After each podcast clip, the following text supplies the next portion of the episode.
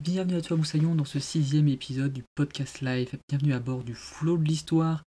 Ce sixième épisode sera consacré à Dune et à l'écologie avec un invité exceptionnel, Lloyd Cherry. Lloyd Cherry qui est chroniqueur pour Le Point Pop, qui est aussi auteur du euh, MOOC Tout sur Dune et aussi animateur du podcast C'est plus que de la SF. Donc merci à toi d'être présent pour ce nouvel épisode.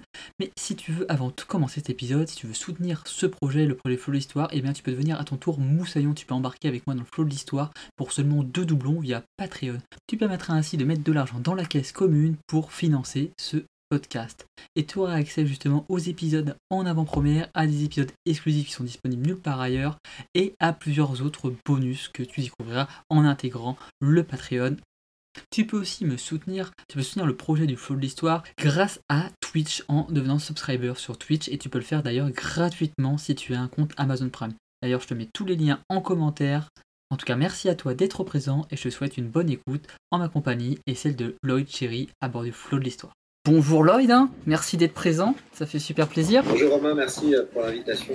Bah merci, merci à toi, ça fait, ça fait trop plaisir. En plus je vois que tu as mis le petit fond d'écran qui, est, qui est dans la thématique. Je me suis mis dans l'ambiance. Ça c'est bien, t'es bien dans l'ambiance. C'est bien parce que t'as un côté clair et un côté sombre, donc t'es un petit peu un peu clair-obscur, euh, un petit peu comme Dune quoi du coup. c'est ça. C'est une belle métaphore de toi. C'est une belle, métaphore, hein. je sais pas si c'est fait exprès, mais en tout cas c'est pas mal. C'est pas mal du tout. Parce qu'en plus même la tenue, hein, t'as la tenue très très très claire et toi t'es du coup t'es dans l'obscurité, du coup ça fait un contraste. Voilà. entre, le côté Fremen et le côté Sardaukar. Ouais, ouais c'est pas mal, c'est pas mal du tout. Freeman Car, ouais, c'est beau, contraste, beau, belle mise en avant. Bon, du coup, alors, euh, bon, je t'ai posé la question en off tout à l'heure, mais du coup, euh, comment ça se passe au niveau de Dune, là, en ce moment-là? Qu'est-ce qu'il y, a, y a beaucoup de news sur Dune en ce moment? Ouais, c'est assez intense. On, bah, prépare euh, pas mal de choses. On prépare la sortie, évidemment, du film Dune. On va relayer, qu'on va commenter sur les réseaux sociaux, et puis avec le podcast, c'est plus que de la SF. On prépare aussi la sortie d'un nouveau livre, euh, Tout sur Dune, qu'on va révéler euh, vendredi la semaine prochaine, euh, donc le 3 septembre. Donc c'est aussi un gros enjeu. Et puis bah, il y a la sortie future du site internet de C'est plus que de l'ASF. Donc en ce moment, c'est vraiment très concentré sur Dune, le podcast, la SF. Et, du coup, je pense que je vais même me, relire Dune avant la sortie du film pour vraiment me remettre encore une fois dans le bain.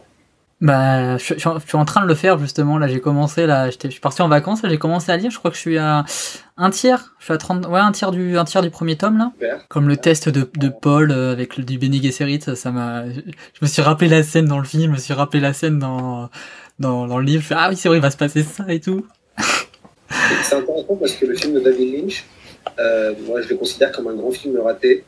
Mais le côté grandiose dans ce film, c'est vraiment l'esthétique et, tout le travail qui a été fait sur euh, l'ambiance, l'atmosphère, les vêtements, euh, le décor, la musique, tout ça fait que c'est un grand film de, SF qui a compté dans l'imaginaire SF au cinéma. malheureusement, toute la deuxième partie du film est, vraiment ratée parce que bah, on ne mm. peut pas résumer ces 400 pages de livre en 30 minutes. Mais moi, j'ai quand même beaucoup d'affection pour ce, pour ce film et en fait, qui, a, qui a été aussi important quand je l'ai vu. Je l'ai vu vers 10-12 ans et ça avait été un, très très bon souvenir. Je l'avais vu sur Arte à l'époque. Il repasse en rediffusion et j'avais été fasciné par, par, ce, par ce film. Mais je trouve qu'il a un petit peu mal vieilli. Moi, je sais pas ce que tu penses. Je trouve que les effets spéciaux, du coup, bah, vu qu'il date des années 60, 70, 72, un truc comme ça. Je 80, en fait. 80, euh, ouais, je sais plus. Les années 80. Ouais. Euh, le film, ouais, bah, évidemment. Euh, évidemment, tous les effets 3D, les boucliers, Les boucliers, les boucliers. Ah, je me rappelle toujours les boucliers carrés là ouais, c'est pas terrible. Euh, ça a vraiment très très mal vieilli. Euh, bien sûr, le film est hyper daté, on voit que tout colle pas. Mais bon, euh, c'était intéressant de le tenter, ce, film dans les années 80. À l'époque, ça devait être le concurrent de Star Wars. Ouais. voilà, et malheureusement, ça n'a pas du tout été concurrent. Ça, a même bah, fait en sorte d'arrêter tout type d'adaptation autour de Dune. Et il a fallu euh, quand même attendre quelques dizaines d'années après pour que euh, quelqu'un décide de, bah, de, s'y mettre et c'est Denis Villeneuve. Ouais, bah c'est vrai que c'est hyper c'est hyper c'est hyper intéressant parce que je trouve qu'il n'y a pas beaucoup d'adaptations qui ont été réussies de Dune au final quand on y pense. Je vois, moi j'en ai pas en mémoire d'un truc qui a été réussi. Je disais dans le truc du MOOC, ils disaient tous qu'ils étaient un petit peu euh, moyennes quoi. Alors il y a en fait il y a deux, enfin trois véritables adaptations. Il y a déjà la tentative d'adaptation d'Alejandro Jodorowsky qui ne marche ah. pas donc dans les années 70 il y a l'adaptation du film de David Lynch dans les années 80. Il y a après l'adaptation vidéoludique qui a beaucoup marqué les esprits. Euh, donc Dune qui a en plus été euh, réalisé par, euh, par le studio français Cryo. Il y a eu après Dune 2 Battle pour Arrakis de Westwood Studio. Okay. ça qui sont plutôt des adaptations réussies. Et puis il y a l'adaptation de la mini-série Dune dans les années 2000. très fidèle et qui est plutôt pas mal du tout. Même s'il n'y a pas assez de budget, mais cette série sci-fi a permis ensuite, devant le succès de lancer Battlestar Galactica. Il y a eu une tentative d'adaptation par la Paramount en 2011 qui n'a pas marché, euh, qui n'a pas abouti. Et donc, on arrive en 2021 avec, euh, avec Denis Villeneuve euh, qui a prévu de faire deux films, plus une série sur HBO. Ouais, ouais, bah ça, ça, moi les extraits m'ont donné vraiment très très envie. Je sais pas pour toi, mais ça m'a donné, ça m'a donné vraiment beaucoup d'espoir pour une adaptation réussie. Ouais, j'ai eu la chance de pouvoir voir euh, quelques minutes en plus, puisque euh, j'étais à l'événement que la Warner avait organisé. J'ai pu voir, je pense, une quinzaine de minutes du film. Euh, moi, ce qui me, ce qui m'a tout de suite vraiment plu, c'est la fidélité de l'adaptation. On retrouve des plans qui sont vraiment comme dans le livre. Et donc ça, ça fait vraiment plaisir parce qu'on se dit, mais on a l'impression de, de, voir le livre dans le film. Euh, moi, j'aime beaucoup l'esthétique et les parties pris euh, graphiques de Denis Villeneuve. Et euh, moi, été soulagé de ce que j'ai vu. Donc, bon, maintenant, j'ai vraiment hâte de voir le film, pour la chose.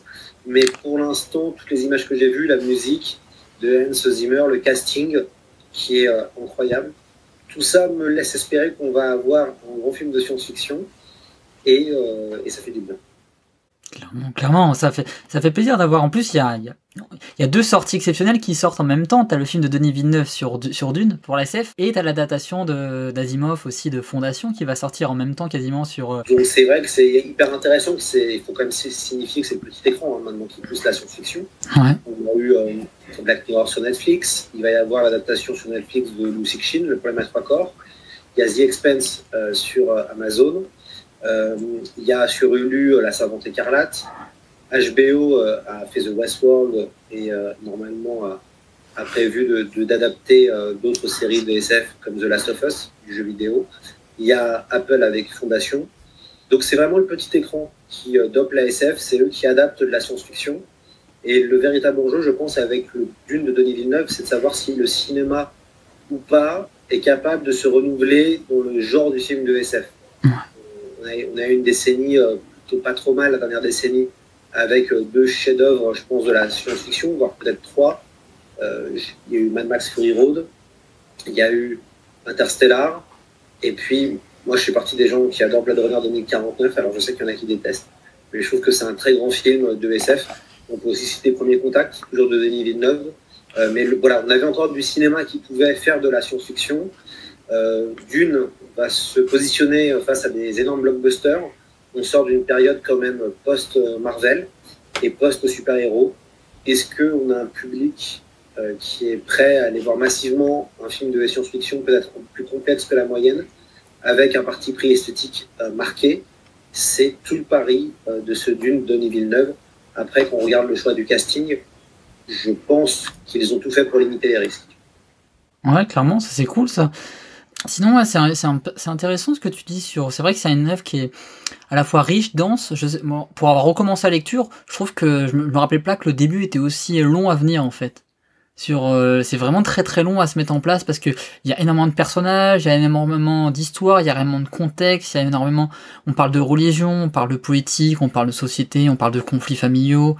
Euh, c'est très très riche et c'est très compliqué, je trouve, pour un néophyte de la SF euh, de se mettre dans l'ambiance de Dune et de comprendre en fait tous les enjeux parce qu'il y a beaucoup de clés de lecture différentes, je, à mon avis, sur sur Dune qu'on peut faire l'écologie, la génétique, euh, la religion. Donc, euh, ouais, je sais pas si toi, tu as un avis là-dessus, justement. c'est une œuvre qui est euh, complexe et c'est ça qui fait son charme. Ça veut dire qu'on dans Dune, on est déjà immergé par la langue. Il y a tout un vocabulaire qui est utilisé, la langue arabe. c'est une des premières œuvres de science-fiction qui intègre le monde arabe. Voilà, et ça, c'était très innovant. le terme Muad'Dib, le terme Usul, Shayulud, maintenant les fans de Dune connaissent. Mais ça, c'était vraiment exceptionnel à l'époque. Dune, et évidemment, c'est pas une œuvre si énorme que ça, parce que euh, Frank Herbert ne décrit jamais réellement des scènes d'action. Euh, tout, ça va toujours à l'essentiel. Euh, quand il y a de l'action, ça va être sur deux trois pages. On va surtout raconter. c'est des personnages qui vont raconter ce qui s'est passé à d'autres personnages. et en fait, les scènes de Dune sont un peu construites comme des pièces de théâtre. Pour moi, c'est vraiment de la tragédie antique, la tragédie shakespearienne. On a des personnages qui sont éminemment tragiques. Je pense au duc Leto. Leto, ça veut dire mort en grec, qui est un personnage magnifique qui fait penser au roi Arthur dans, donc Camelot. Euh, on a vraiment euh, des séquences assez bouleversantes dans, dans Dune, et euh, il y a toutes des, thématiques qui étaient à la mode dans les années 60. on parle de l'écologie, on parle de l'épice.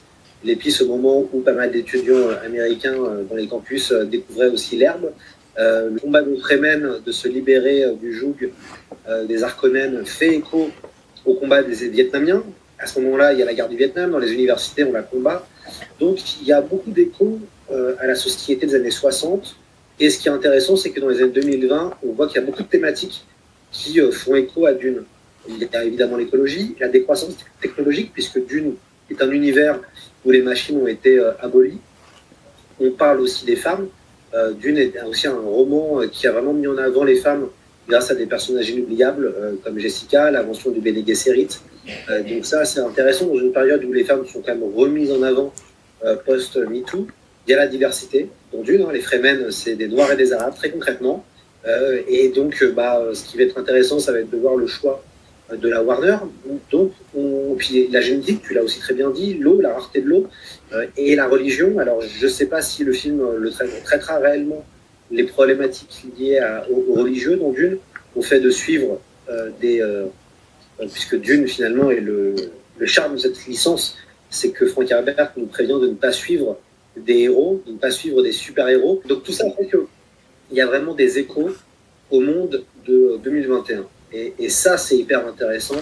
Et c'est ce qui me fait penser que Dune Denis Villeneuve sort au bon moment. Après, euh, ça va être ça qui va être bien de voir jusqu'où, à quel point ils ont pu aller dans le méta, ils ont pu un peu complexifier la chose. Moi, ce que j'ai vu, en tout cas toute la, séquence d'introduction du film, on t'explique les enjeux euh, de Dune et l'univers en trois minutes. C'est très clair.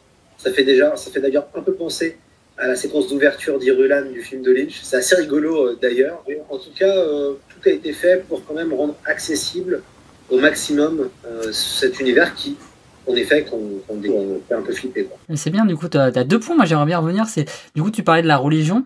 Et y a un... Moi je trouve qu'il y, a. D'ailleurs, tu en parles d'ailleurs dans, le, dans le MOOC, qui s'en parle beaucoup. C'est qu'il y a une critique en fait de l'islamisme radical dedans. Donc ça, c'est quelque chose qui peut être, qui a un peu d'actualité en ce moment. Donc c'est assez intéressant de voir que le film arrive à ce moment. Est-ce qu'il va traiter ce problème? Moi, c'est une question que je me pose beaucoup. Est-ce qu'il va traiter ce problème? Et le nom Fremen aussi, qui était un petit peu non euh, une, qui fait écho euh, à la condition de la femme justement, qui était aussi intéressante. On parle d'ailleurs dans le livre vraiment dans, le MOOC encore une fois hyper hyper intéressant. Et je sais pas si c'est des choses qui vont être traitées par rapport à soit aux extraits que tu as vus, ou aux échos que tu as pu avoir dessus, parce que c'est des choses qui, qui sont extrêmement d'actualité. La, question de l'islam, euh, elle n'est pas du tout euh, problématisée par Herbert, puisqu'à l'époque, le terme djihad est inconnu. Hein, voilà, personne connaît le terme djihad dans les années 60. à ce moment-là, je pense qu'Herbert a vu le film Laurence d'Arabie, il y a quand même une, une vision de l'islam et du monde arabe qui est positive. Euh, ce qui est intéressant, c'est maintenant, avec le prisme de 2020 qu'on a connu ces dernières années, où on se dit, ah, finalement, c'est intéressant. D'une est une œuvre qui intègre euh, des éléments euh, de l'islam, mais pas que, de d'autres religions. Mais c'est vrai que le, parcours de Paul Atreides fait penser au parcours du prophète Mahomet. mais dans Dune, il n'y a pas du tout de volonté critique d'une religion en particulier. Euh, Frank Herbert, lui, son objectif est vraiment de critiquer le, politique, euh, l'incarnation du héros. Paul Atreides devient un messie, devient, un dieu, et c'est justement ça que Frank Herbert alerte. C'est ne suivez pas des gens qui deviennent des dieux et des messies. Et, ça, c'est hyper intéressant. C'est pas une critique de la religion, mais c'est une critique de qu'est-ce qu'on fait des hommes et le fait de les placer au plus haut point. Puisque finalement, euh, ce qui va être intéressant, c'est que dans le Messie de Dune et dans les Enfants de Dune, on se rend compte que Paul Atreides euh, bah, va être dépassé par ses pouvoirs et en fait, les Fremen vont ravager la galaxie et faire des milliards de, des milliards de morts. Euh, donc ça, c'est extrêmement intéressant. Est-ce que Hollywood va aborder ces questions-là euh, compliquées? Je sais, Moi, sur la bande-annonce, ce qui m'a marqué, c'est qu'on n'utilise pas du tout le terme djihad, mais je pense qu'on l'utilisera peut-être pour signifier le djihad butlarien. Mhm. Euh, on va plutôt utiliser le terme crusader, donc le terme croisade. Euh, donc je, pense qu'ils vont peut-être élaguer cette question-là, question qui apparaît finalement véritablement dans le Messie de Dune, hein. mhm. euh, et qui ne se pose pas vraiment dans le cycle principal de Dune, qui est un, un roman d'aventure euh, assez classique et qui est le plus accessible. Et, la vraie question, ça va être de voir s'ils adapteront ou pas, si le film marche, s'ils adapteront ou pas le Messie de Dune pour aborder toutes ces problématiques euh, qui sont euh, fascinantes et qui font vraiment, vraiment écho à l'actualité. Donc ça, c'était sur ton premier point sur, sur Dune et sur la question de l'islam. Après, sur les Fremen, bah, les Fremen, en tout cas, l'inspiration principale de Herbert, c'est les Amérindiens ta jeunesse, Frank Herbert a sympathisé avec un, Amérindien qui lui a appris des techniques de chasse, qui lui a appris pas mal de choses pour vivre dans la nature. Euh, Frank Herbert, assez tôt, euh, allait euh, chasser du gibier pour ses parents, puisqu'il vivait dans un coin où il y avait vraiment beaucoup de nature, beaucoup de verdure, des lacs et compagnie. donc, Frank Herbert a vraiment été initié par cet Amérindien et il a été assez touché par tout ce qui était bah, voilà, les, les cultures, même si c'est entre guillemets un gros mot, les cultures indigènes, euh, et, pour lui, il y avait cette, question de comment un peuple peut arriver à regagner sa terre. Et ça aussi, c'est intéressant dans Dune de voir que euh, euh, donc, ça parle de colonisation, puisque la planète Arrakis s'est colonisée par des nobles maisons, et comment ces Fremen, en utilisant les techniques de guérilla, un peu comme dans la guerre d'Indochine ou un peu comme la guerre du Vietnam, vont réussir à, vaincre, les armées Harkonnen. Euh, donc ça, c'est assez, euh, ça c'est vraiment euh, intéressant. Et, sur le côté, les personnages féminins sont très forts dans Dune puisqu'elles sont souvent à l'égal des hommes. Dans les Fremen, par exemple, dans la culture Fremen, les femmes sont aussi fortes que les hommes. savent se battre, savent se défendre. Enfin, il y a quand même toute une, vraie réflexion. il faut savoir que Dune a été très influencé par Beverly Herbert, qui est la femme de Frank Herbert, et qui lui a donné beaucoup de conseils, celle qui a trouvé les titres des romans. Et Herbert adorait sa femme. Et elle a beaucoup joué euh, dans l'écriture des personnages féminins de la, de la série. En tout cas, la, saga lui doit. C'est intéressant, là, tu, parles des personnages féminins. Je trouve, je trouve que justement, il y a, y a une sorte d'opposition. Il n'y en a aucune qui a un vrai pouvoir, en tout cas dans la saga principale, mais dans toute une importance euh, capitale, comme euh, Dame Jessica, qui a une influence sur le duc, sur, sur, sur Paul. Et je ne sais pas si c'est quelque chose qui était par rapport à l'époque où les femmes n'étaient pas comme aujourd'hui euh, considéré comme les égaux des hommes, où il y avait plein de... Elle était un petit peu sous l'égide des hommes. Est-ce que c'est quelque chose qui réapparaît beaucoup pour toi ou c'est vraiment quelque chose que Frank Herbert il a essayé de différencier justement pour, euh, pour faire une critique de ce, cet aspect-là? En fait, euh, quand Dune sort en 1900, euh, entre, enfin, quand Dune est prépublié entre 1963 et 1965, on sort de ce qu'on appelle l'âge d'or de la science-fiction, donc qui était l'âge d'or de la science-fiction américaine des années 40-50. À ce moment-là, les rôles féminins étaient très peu développés. Les femmes sont plutôt des faire-valoir. Donc, quand arrive Dune, c'est vrai qu'on n'a jamais trop vu ce genre de personnage féminin fort. Euh, c'est Jessica qui est à l'origine de tout. Hein. On le relit maintenant en 2020. Euh, bah oui, les femmes euh, sont quand même au second plan. donc ça, c'est ça, c'est évident. Mais quand même, je trouve qu'il y a des rôles, il y a des, il y a des personnages qui sont exceptionnels et, il y a déjà plus de personnages féminins dans Dune que dans le Seigneur des Anneaux, euh, par, exemple. Surtout des personnages féminins qui, sont, qui ont une importance, qui ont un réel pouvoir et qui, euh, qui ont une réelle importance. C'est, c'est ça la différence qu'il y a eu, qui était qui est assez frappant quand tu lis du neuf de science-fiction. On, on parlait tout à l'heure de, de Fondation d'Asimov. Les personnages féminins sont très effacés et il y en a quasiment peu qui ont une importance, voire aucun même qui a une importance et qui est présent dans, dans l'œuvre. Donc c'est. Oui, c'est vrai. Et puis Asimov, euh, était, était quelqu'un, je pense, profondément misogyne, euh, qui était aussi un, prédateur sexuel, puisque c'était un harceleur, et on l'appelait l'homme aux mille mains. Donc, c'était quelqu'un, je pense, qui, euh, vis-à-vis des femmes, avait un, certain mépris. Moi, ça me paraît, ça me paraît évident. tout le contraire de Frank Herbert, qui, même si Frank Herbert a une vie assez discutable sur certains aspects. Dans le on, parle de, de, Frank Herbert, on évoque le génie, puis on évoque aussi les zones d'ombre. Frank Herbert est un tyran euh, domestique avec ses enfants. En tout cas, c'était un père très très difficile qui avait un détecteur de mensonges qu'il utilisait et qui trafiquait euh, pour ses enfants. Probablement, Frank Herbert était quelqu'un d'homophobe. Frank Herbert, euh, clairement, et on en parle dans le, dans le d'une, et, et c'était important de le souligner, pas pour faire de la cette culture et compagnie, juste comme pour suivre un peu son exemple, on a, de pas déifier et de pas voilà, toujours mettre, on met souvent au plus haut euh, les, artistes et les auteurs. C'est bien de savoir que Frank Herbert avait vraiment des zones d'ombre. Et, euh, et j'ai pu interviewer son fils dessus, et il est très très clair, puisque c'est lui qui révèle ça. Hein. Euh, c'est vraiment lui qui, en parle très, très sereinement.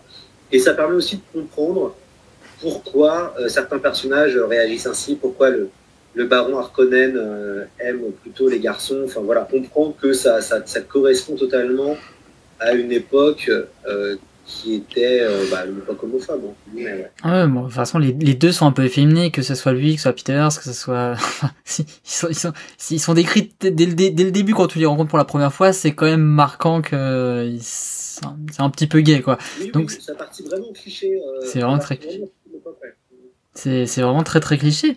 Mais du coup, avec tout ce qu'on vient de dire, on n'a pas répondu à la première question. La première question, c'est c'est quoi Dune au final? Avec qu'est-ce que qu'est-ce que le de Dune? Alors, euh, Dune est une euh, Dune est une énorme saga de science-fiction écrite par Frank Herbert, euh, constituée de, de six volumes, et puis après qui a été reprise par son fils Brian Herbert et Kevin Janderson. Dune raconte l'histoire d'un jeune et noble garçon, Paul Atreides, qui appartient donc à la famille Atreides et qui arrive sur Dune. Sa famille vient d'être nommée pour gérer la planète Arrakis. La planète Arrakis, elle est fondamentale parce qu'elle permet de produire l'épice. L'épice permet de voyager dans l'espace, permet de prolonger la vie et permet de voir les visions du futur, d'avoir de la préscience. Et cette épice est sécrétée par les vers des sables. Paul Atreides arrive sur Arrakis avec sa famille. À la place, il, remplace la maison Harkonnen, mais euh, tout va très mal se passer. Et euh, Paul Atreides va devoir fuir euh, la capitale Arrakine et rejoindre les Fremen, qui sont le peuple, euh, les natifs d'Arrakis, qui résistent contre les Harkonnen, et il va être initié euh, au secret des Fremen. Moi, je trouve ça exceptionnel parce que je trouve la question du coup de la ressource, la ressource unique, et ça fait un peu penser. moi, ce qui m'est tout de suite venu, c'est le gaspillage d'énergie, des ressources qu'on a. Quand je vois qu'il y a une ressource qui est convoitée par tout le monde, qui est chère, qui est rare, qui est difficile, euh, on parle des vers des sables aussi qui protègent la ressource et qui empêchent. Derrière, quand ils arrivent, euh, les Atreides, la première chose qu'ils arrivent, c'est qu'ils se font attaquer par un ver des sables, euh, le truc, et ils perdent la cargaison. Et du coup, c'est une grande différence avec les Arconen qui, eux, pouvaient plutôt les cargaisons que sauver des vies humaines. Donc je trouve qu'il y a une grosse notion. Et puis quand ils vont dans le, dans le palais, moi je me rappelle le premier, parce que je viens de le lire récemment, comme je dit, ils vont renverser de l'eau par terre, ils vont changer les, les coutumes avec l'eau.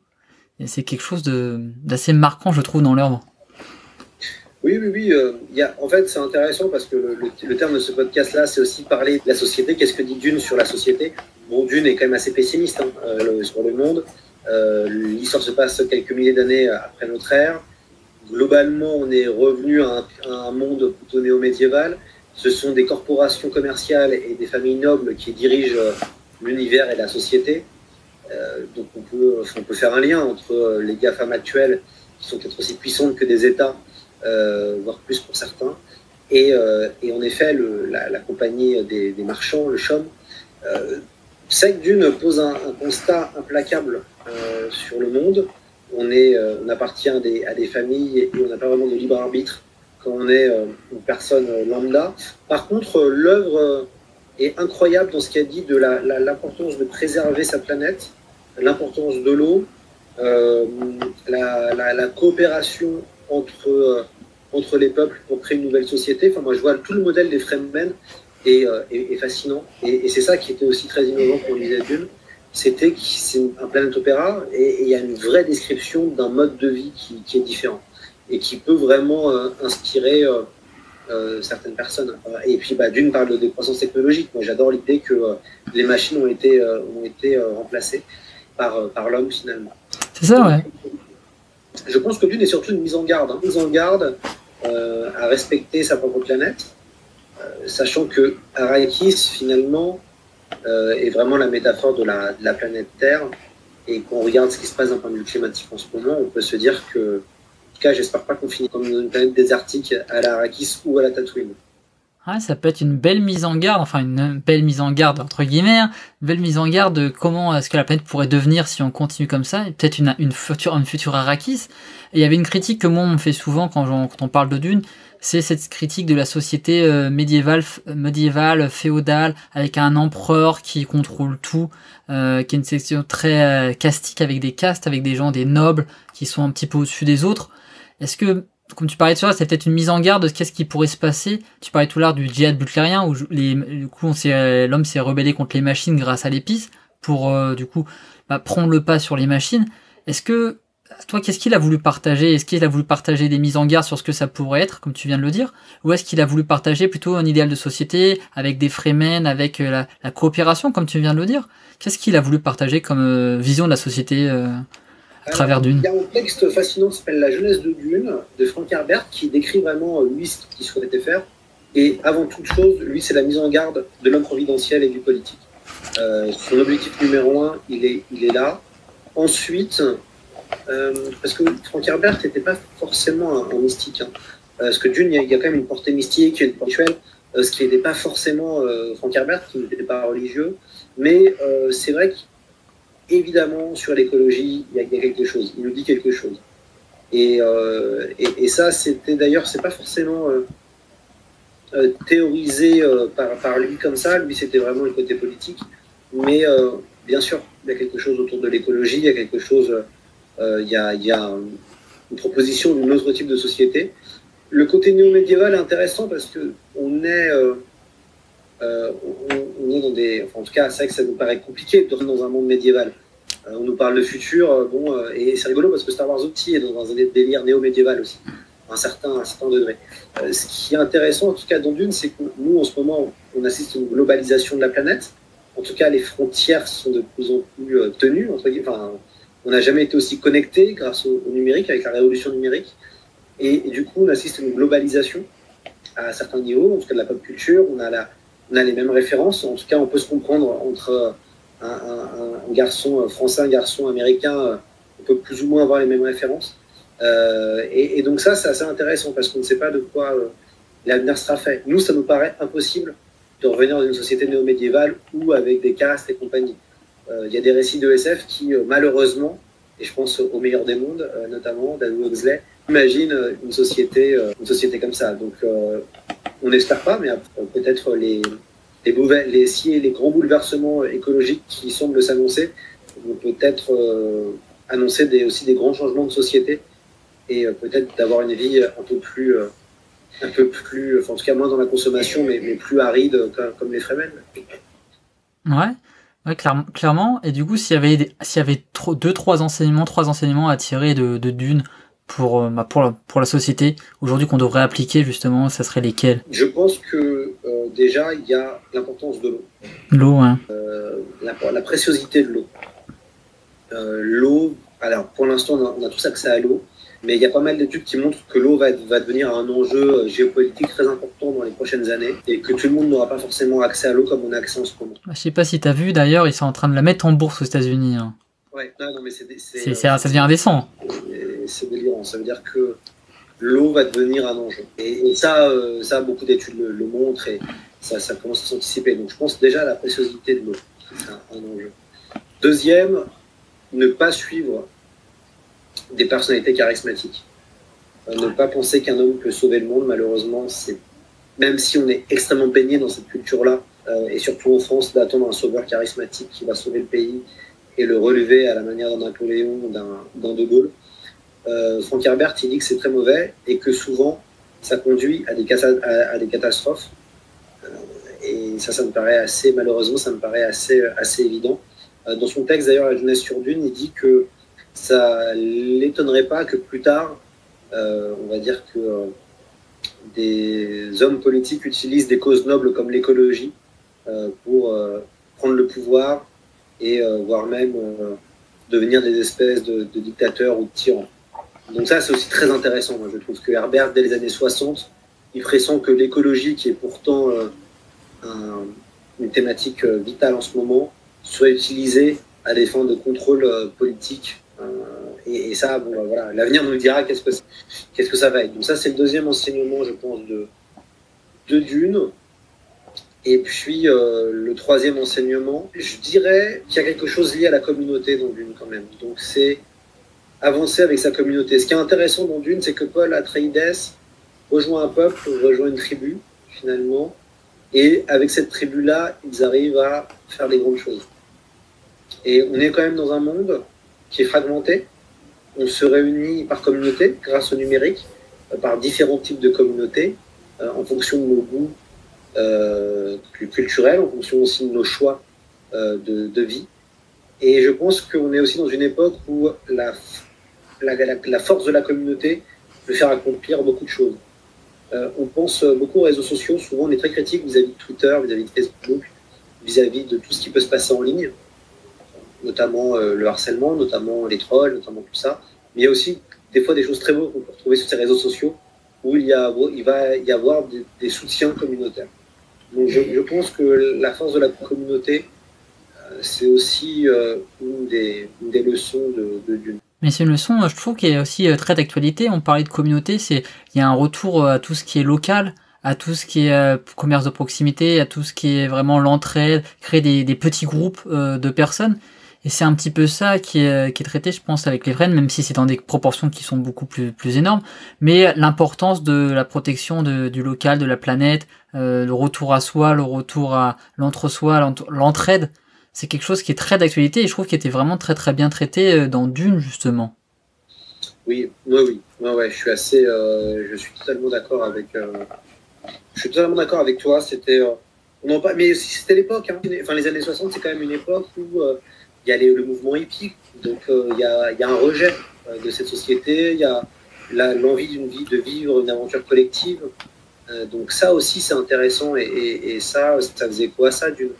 Et maintenant c'est vrai que c'est différent, c'est différent. Mais la décroissance technologique, je pense que c'est un vrai sujet. Qu'on est face à des gens qui n'en peuvent plus et qui ne veulent plus de, de, ça, de cette technologie à l'outrance, parce que quand même on vit euh, on vit une révolution technologique qui est délirante. En l'espace de 20 ans, euh, bah, je pense qu'on est de la même, de la même génération. Mais euh, je sais pas, je me rappelle de l'arrivée du portable à la fin des années 90, au début des années 2000. Si on avait su que toute notre vie serait sur un smartphone 15 ah. ans après, je pense qu'on se serait dit c'est de la SF. Ouais, c'est ça. C'est même plus que de la SF du coup. voilà, tout à fait. On vit vraiment, on est matraqué par des évolutions et tout va très vite et on doit s'adapter encore plus vite qu'avant. On voit déjà, il y a des gens qui veulent retourner à autre chose, retourner à la terre, euh, voilà, construire autre chose, euh, vivre différemment. Et c'est intéressant parce que du coup, ça me, ça me pose la question, c'est qu'on met beaucoup de choses, là, tu parles de la décroissance, donc c'est un petit peu passé au l'abus de la technologie aussi, donc euh, on voit apparaître tout ce qui est low-tech, tout ce qui est technologie un petit peu plus locale, tout ce qui est technologie fait à la main et tout ça. Mais qu'est-ce qu'on pourrait concrètement appliquer qui est présent dans Dune, toi que tu verrais qui serait possible d'appliquer et qui serait intéressant pour le monde de demain pour la société? Alors, euh, j'ai fait un article sur. Euh, enfin, j'ai pas fait un article, euh, d'ailleurs. j'ai commandé un article. Ah. D'une, voilà, c'est mieux de le dire comme ça, autour de l'armure des Fremen. Ah ouais, c'est vrai que c'est hyper. Le distil, ouais, hyper intéressant. Le distil, voilà, et, du coup, il y a tout un papier euh, qui est écrit par Marcus euh, Dupont-Ménard, euh, qu'on salue, qui est journaliste scientifique à Numérama et aussi spécialiste SF. Et Marcus a interviewé Roland Lehoux pour voir si c'était possible de faire un distil. Énorme. Le distil est génial dans Dune, moi j'adore cette invention. Ah, c'est génial, hein. C'est une invention, c'est une armure qui permet de recycler l'eau. Qui va recycler tout ce qui est la sueur, les urines et autres et quelque chose, un cycle naturel où on aura le distil dans la bouche et sur le nez, et c'est ce qui permet de pouvoir vivre, en tout cas de pouvoir avancer dans le désert plusieurs jours, et naturellement le corps euh, va générer, euh, en générant sa propre sueur, sa propre urine, et pas avec ce distil. Euh, c'est, je pense, une des grandes problématiques qui va aussi se, poser, comment ne plus gaspiller? Reprendre le, merveilleux MOOC qui n'est jamais trop loin de moi. J'ai, j'ai pas toujours tout, tout en tête, euh, et, je suis en train de le relire en ce moment et, euh, c'est rigolo parce que pour vous travailler sur des projets comme ça sur du long temps, moi j'ai travaillé huit mois sur ce, sur, ce, sur cet ouvrage. Un an plus tard, c'est vrai, vous oubliez, enfin, vous, voulez oublier parce que voilà, quand vous vous remettez à, relire, vous vous dites ah ouais, finalement. C'est des trucs intéressants. C'est pas bon comme truc. voilà. Euh. C'est intéressant. Euh, et, du coup, euh, bah, c'est vrai que c'était Roland qui évoquait, évoquait, ça, qui disait un concept compatible avec la science sur le papier. Qu'est-ce qu'il dit? Voilà, il dit parce que le problème c'est l'évaporation de l'eau. Et donc il, il explique pour contourner la difficulté, vous pouvez envisager d'ajouter une étape refroidir la combinaison à son tour en évacuant la chaleur du distil. Voilà, le problème c'est comment l'armure va, va, peser lourd et, va être très chaude. Donc il faut ajouter de l'électricité. On distille a besoin d'être alimenté en énergie. On ne peut évidemment pas envisager de le connecter à une source externe via car on a besoin de se mouvoir avec la combinaison, comme s'il s'agissait d'un simple vêtement. À propos de ce problème énergétique, il y a une bonne et une mauvaise nouvelle. La bonne, le corps produit de l'énergie, 70 watts, constitue le minimum vital pour faire fonctionner intégralement le corps, penser et bouger. La mauvaise, on ne peut pas prélever ces 70 watts, sinon on meurt. On peut alors envisager de récupérer des watts supplémentaires, ceux que l'on produit en bougeant un peu, plus que nécessaire lorsqu'on fait du sport, que l'on marche vite. Mais l'énergie produite par ces mouvements serait après conversion insuffisante pour faire fonctionner un système aussi complexe que celui d'un distil. Les systèmes habituels de traitement de l'eau sont déjà gourmands en soi, sauf que la combinaison des Fremen doit aussi être compacte, ce qui réclame davantage d'énergie. Voilà, donc globalement, on crée un distil euh, et, tout le papier est intéressant parce qu'il explique comment on peut faire, mais il faut régler la question euh, de, de l'énergie. Mais ouais, ça c'est, assez, assez, cool comme, euh, comme truc. Et du coup, bonjour euh, Vagabond. ouais, c'est, assez impressionnant quoi. Tu dis que c'est possible de faire un distil. Moi, je suis encore sur les fesses, comme on dirait. De me dire que ce truc-là, parce que je voyais ça comme une avancée technologique, technologique incroyable. Dans, même c'est décrit d'ailleurs dans, dans le livre. Hein, ils disent que c'est incroyable que les Fremen aient réussi à faire ce genre de choses et qu'on a même d'autres qui essayent de faire des imitations, des pâles copies qui fonctionnent à moitié. C'est. Euh, Alors, comme il le dit, euh, comme, comme il le dit euh, très très bien, c'est possible sur le papier, mais, mais c'est bon, c'est difficile à, mettre, à mettre en place. Donc, mais en, tout cas, ça, c'est, moi, je trouve ça fascinant et, ça, ça, montre aussi bien le, le côté génial de ce, de ce bouquin. On en parle peut-être. Enfin, moi, je suis toujours fasciné quand je, quand je lis Dune, c'est que il y a énormément d'inventions et il y a des idées des fois à la page. Et, c'est ça qui est top avec la, avec la science-fiction, c'est quand on a un peu le cerveau retourné et qu'on commence à imaginer des choses euh, voilà comme ça. Et, le distill, c'est drôle parce que c'est vraiment devenu un peu euh, l'armure iconique de, de, Dune. Que ce soit dans le film de Lynch, moi j'adore le, le distill qu'ils ont inventé pour le film de Lynch et, je suis assez séduit parce que je vois Denis Villeneuve aussi en en, combinaison. Mais c'est vraiment devenu la combinaison euh, un peu euh, ouais, un peu inoubliable. C'est dingue ce que tu me dis. Enfin, moi, je, me rappelle d'avoir lu un truc dans le MOOC là-dedans, mais je crois que cette partie-là, je l'avais lu rapidement. Et c'est fou, ça, c'est fou, ça. C'est la preuve qu'il faut lire tout. Euh. C'est fou lire. Mais, mais en fait, dans, dans le MOOC, il y a tellement de trucs qui sont intéressants sur, sur le livre, parce que moi, c'est pour ça que je t'avais, je t'avais invité à la base, parce que je trouve que l'œuvre, il y a énormément de clés de lecture différentes. Merci Vagabond pour le follow, c'est super. Ça fait plaisir. Il y a énormément de, de choses hyper intéressantes dans le livre. Il est très très riche et dense. On peut faire une première lecture en y voyant juste la base d'une histoire un petit peu homérique, quête du Graal et tout ça, avec euh, le personnage qui, qui part, qui de, il y a une, une trahison, enfin, truc classique d'une histoire. Mais en fait, derrière, t'as la critique écologique, t'as T'as le, la critique de la génétique, la critique des machines, comment, si, on, si on prend ce qui se passe avant d'une, c'est il y a vraiment une profondeur inouïe dans, dans l'histoire. Euh, on parlait tout à l'heure du côté collectiviste à part de regroupement en communauté. Euh, c'est incroyable. Moi, je trouve que il y a vraiment beaucoup de choses qu'on pourrait apprendre de ça et, et qu'on peut justement voir les critiques, les mises en garde qu'a fait euh, Frank Herbert là-dessus. C'est voilà. Alors après, ce qui est bon quand même, ça reste un, il y a tous ces aspects-là qu'on a vraiment évoqués. L'autre aspect, c'est que ça reste un, un grand roman, euh, un grand roman d'aventure. Euh, et, le premier roman est, vraiment fascinant parce que c'est assez classique. On, retrouve le chemin du héros théorisé par Joseph Campbell. Euh, donc, euh, on assiste à quelque chose de classique dans la, dans la réalisation. On va voir le, le, les jeunes Paul traverser toutes les grandes épreuves pour le mener au plus haut. Et, et, ça reste très, très divertissant comme œuvre. Et ça aussi, c'est important que la littérature reste euh, prenante, reste euh, et divertissante. Euh, merci, merci Os. puis euh, continue à immerger moi, c'est ça qui me, qui, me, qui me plaît et qui me fait aussi que je continue à lire de la SF. Euh, l'importance d'être immergé, l'importance de s'évader. Alors, certains livres, certaines personnes lire, on va dire, lisent la SF pour s'évader, d'autres vont lire pour les idées et s'interroger sur le monde. Et c'est vrai que Dune arrive à, à, synthétiser un peu les deux. À synthétiser les deux. Et ce qui est intéressant, c'est pourquoi cette œuvre continue à autant euh. Puisque quand même Dune, c'est un livre qui, a, donc, qui est sorti en 65 aux États-Unis, en 70 en France.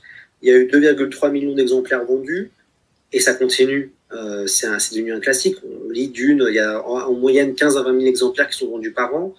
Donc Dune quand même continue à, traverser euh, les, décennies. Et ce qui est intéressant, c'est que Dune est, est un, un syncrétisme on parle beaucoup de syncrétisme dans Dune. On voit notamment avec la, religion des Fremen, le zen sunni, le mélange entre le bouddhisme zen et, l'islam euh, sunni. Et, Dune fait, est une œuvre syncrétique en tant que telle. Ça veut dire qu'il y a beaucoup de références dans Dune. Euh, on peut penser euh, à la mythologie, à la mythologie grecque, les Atreides notamment. On peut penser à Shakespeare avec Leto. On peut penser à la romantique avec les Harkonnen. Il y a beaucoup de références très précise à des, à des mythes, à des monuments de la pop culture un peu euh, à l'ancienne. Et on est dans une époque qui syncrétise beaucoup de choses. Euh, ça veut dire que maintenant, euh, entre les BD, jeux vidéo, romans de SF ou romans tout court, séries TV, cinéma, la, la, mode est de syncrétiser et de mélanger les différentes cultures entre elles pour former des œuvres. Et, et c'est intéressant et ça me fait penser que Dune est vraiment lié, euh, est vraiment lié à son époque et, continue à, parler aux gens. Et c'est ça qui était fascinant qu'on a analysé le, le, livre, c'est à quel point il y a des références. C'est-à-dire que quand même Herbert est quelqu'un de, très cultivé, qui a lu euh, et qui a fait une liste de, paraît-il, 200 romans qui auraient euh, inspiré d'une. Mais quand tu vois Paul Atreides, ça fait écho à Laurence d'Arabie, mais ça fait aussi écho au parcours du, du prophète Mahomet. Euh, on voit que chaque, personnage fait écho à plein d'autres personnages qui ont existé. Et, ça, euh, c'est assez, euh, assez incroyable. Et puis quand même, dans Dune, il y a aussi une... Alors malheureusement, c'est vers la fin du cycle, mais ce sont quand même les femmes qui sauvent l'humanité. Donc ça, il y a un côté très intéressant avec le Bene Gesserit, qui finalement est, est un ordre complexe, mais à la fin, ce sont quand même les femmes qui vont réussir à, à, à protéger l'humanité. Et ça, je trouve ça assez, assez génial et assez, assez savoureux. Mais c'est intéressant, le Bene Gesserit, justement, on n'a pas, on pas beaucoup parlé, mais c'est un ordre qui, euh, qui mixe plusieurs éléments, parce que ils sont traités par les autres comme des sorcières, donc on, on y voit peut-être une critique de la société, on dit que c'était un peu féodal, de la critique, de la critique des sorcières du, du Moyen-Âge, mais derrière elles ont des pouvoirs un petit peu de, de, de manta et elles ont un rôle hyper important comme tu dis qu'elles vont sauver l'humanité derrière en utilisant leur pouvoir comme euh, du coup Jessica qui avait décidé de ne pas, pas avoir une fille mais d'avoir un garçon à la place qui va qui va du coup contrer son ordre et prendre une décision de son propre chef. Ça c'est c'est quelque chose qui est assez important et ça mixe un petit peu l'aspect religieux aussi. Je sais pas ce que t'en penses de de cet ordre là mais je trouve que c'est il a voulu mettre énormément d'éléments dedans Ouais, alors ce qu'il y a, Bene Gesserit, euh, c'est ça, c'est du, du latin, et, et, ça veut dire bien se comporter. Et c'est intéressant parce que les, membres du Bene Gesserit ne se comportent pas si bien que si bien que ça. Moi, ce que j'adore, c'est comment le définit Catherine Dufour, donc qui est une super autrice de, de SF, et qui dit euh, d'une a mise en scène la plus puissante et la plus agaçante sororité de l'histoire de la littérature, l'ordre du Bene Gesserit. Et, ça, je trouve ça assez, euh, assez génial. Elles, elles, sont à l'origine de fake news religieuses. Elles manipulent euh, les, la, la, société euh, dans, dans Dune, puisque leur objectif est d'arriver à faire apparaître l'être, l'être ultime en faisant des mariages et en, mélangeant les gènes pour euh, voilà, faire apparaître le, le, le, le euh, je, je, le dis assez mal. Merci Alex pour le follow. Et, et du coup, c'est un, moi j'aime, j'aime beaucoup cet ordre-là, euh, qui est vraiment un, un ordre féminin où les femmes savent se battre, où les femmes ont une forme de pouvoir magique avec ce qu'elles utilisent, la voix, qui permet de contrôler euh, les esprits.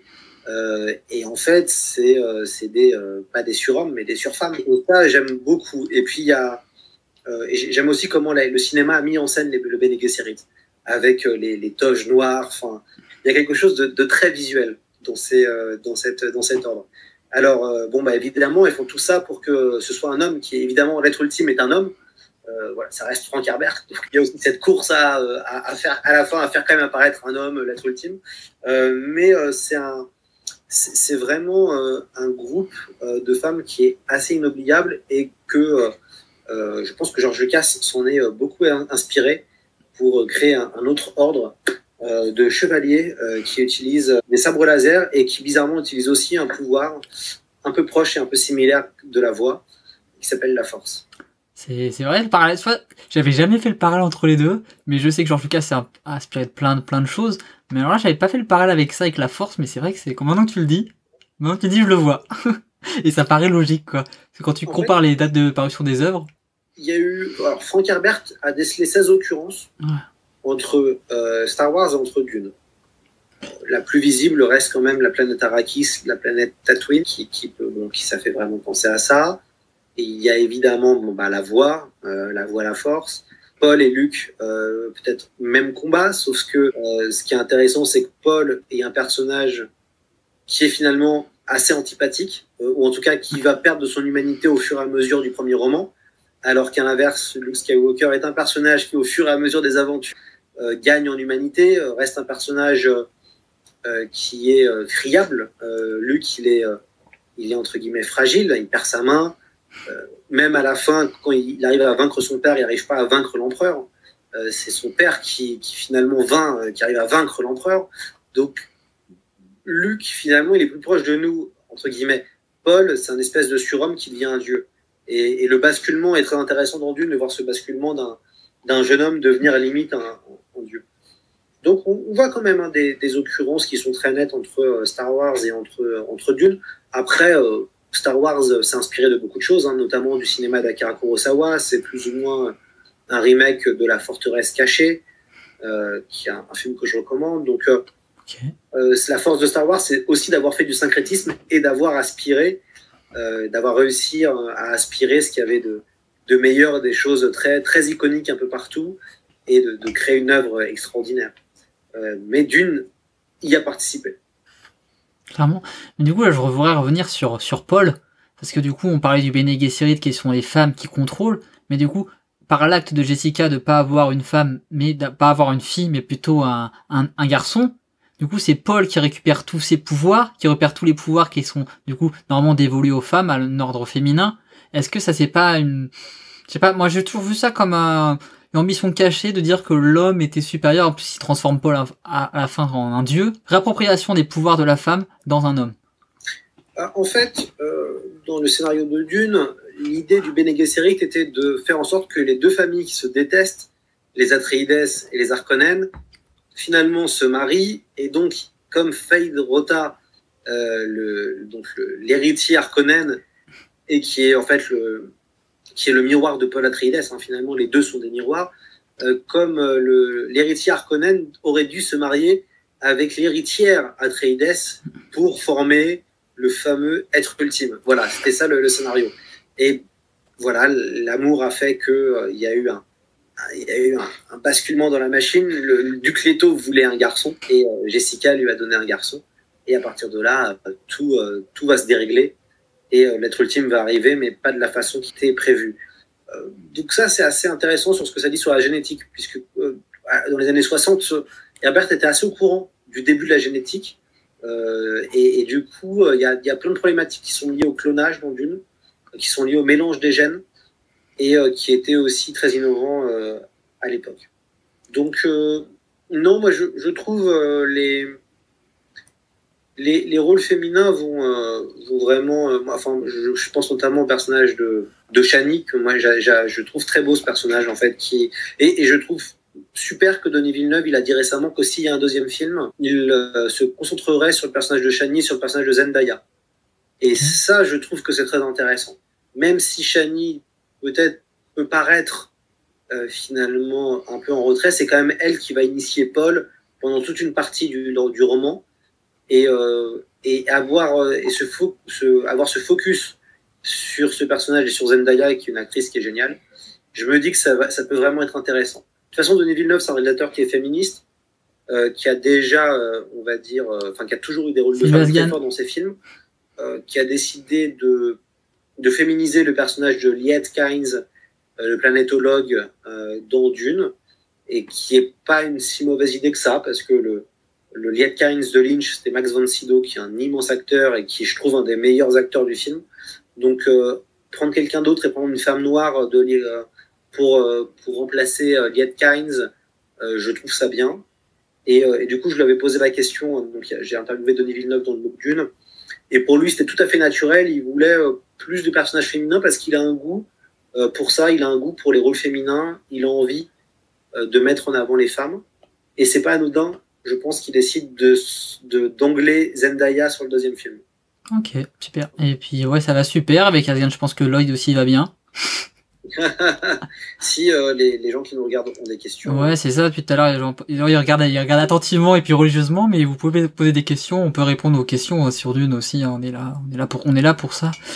Euh, certes, mais euh, c'est vraiment une bonne nouvelle que tu que tu me dis là, du coup, d'avoir un film qui soit qui soit centré sur d'autres personnages du coup. Ça va donner une autre vision, je pense, et puis euh, mettre en avant euh, des personnages qui sont un peu moins euh, moins connus.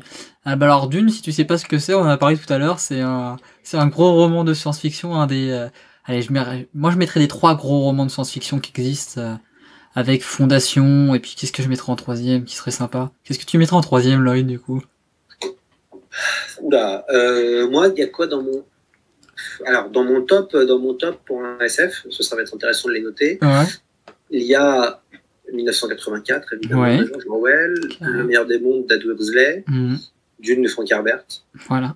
La main gauche de la nuit d'Ursula Le Guin. Ok, je connais pas celui-là.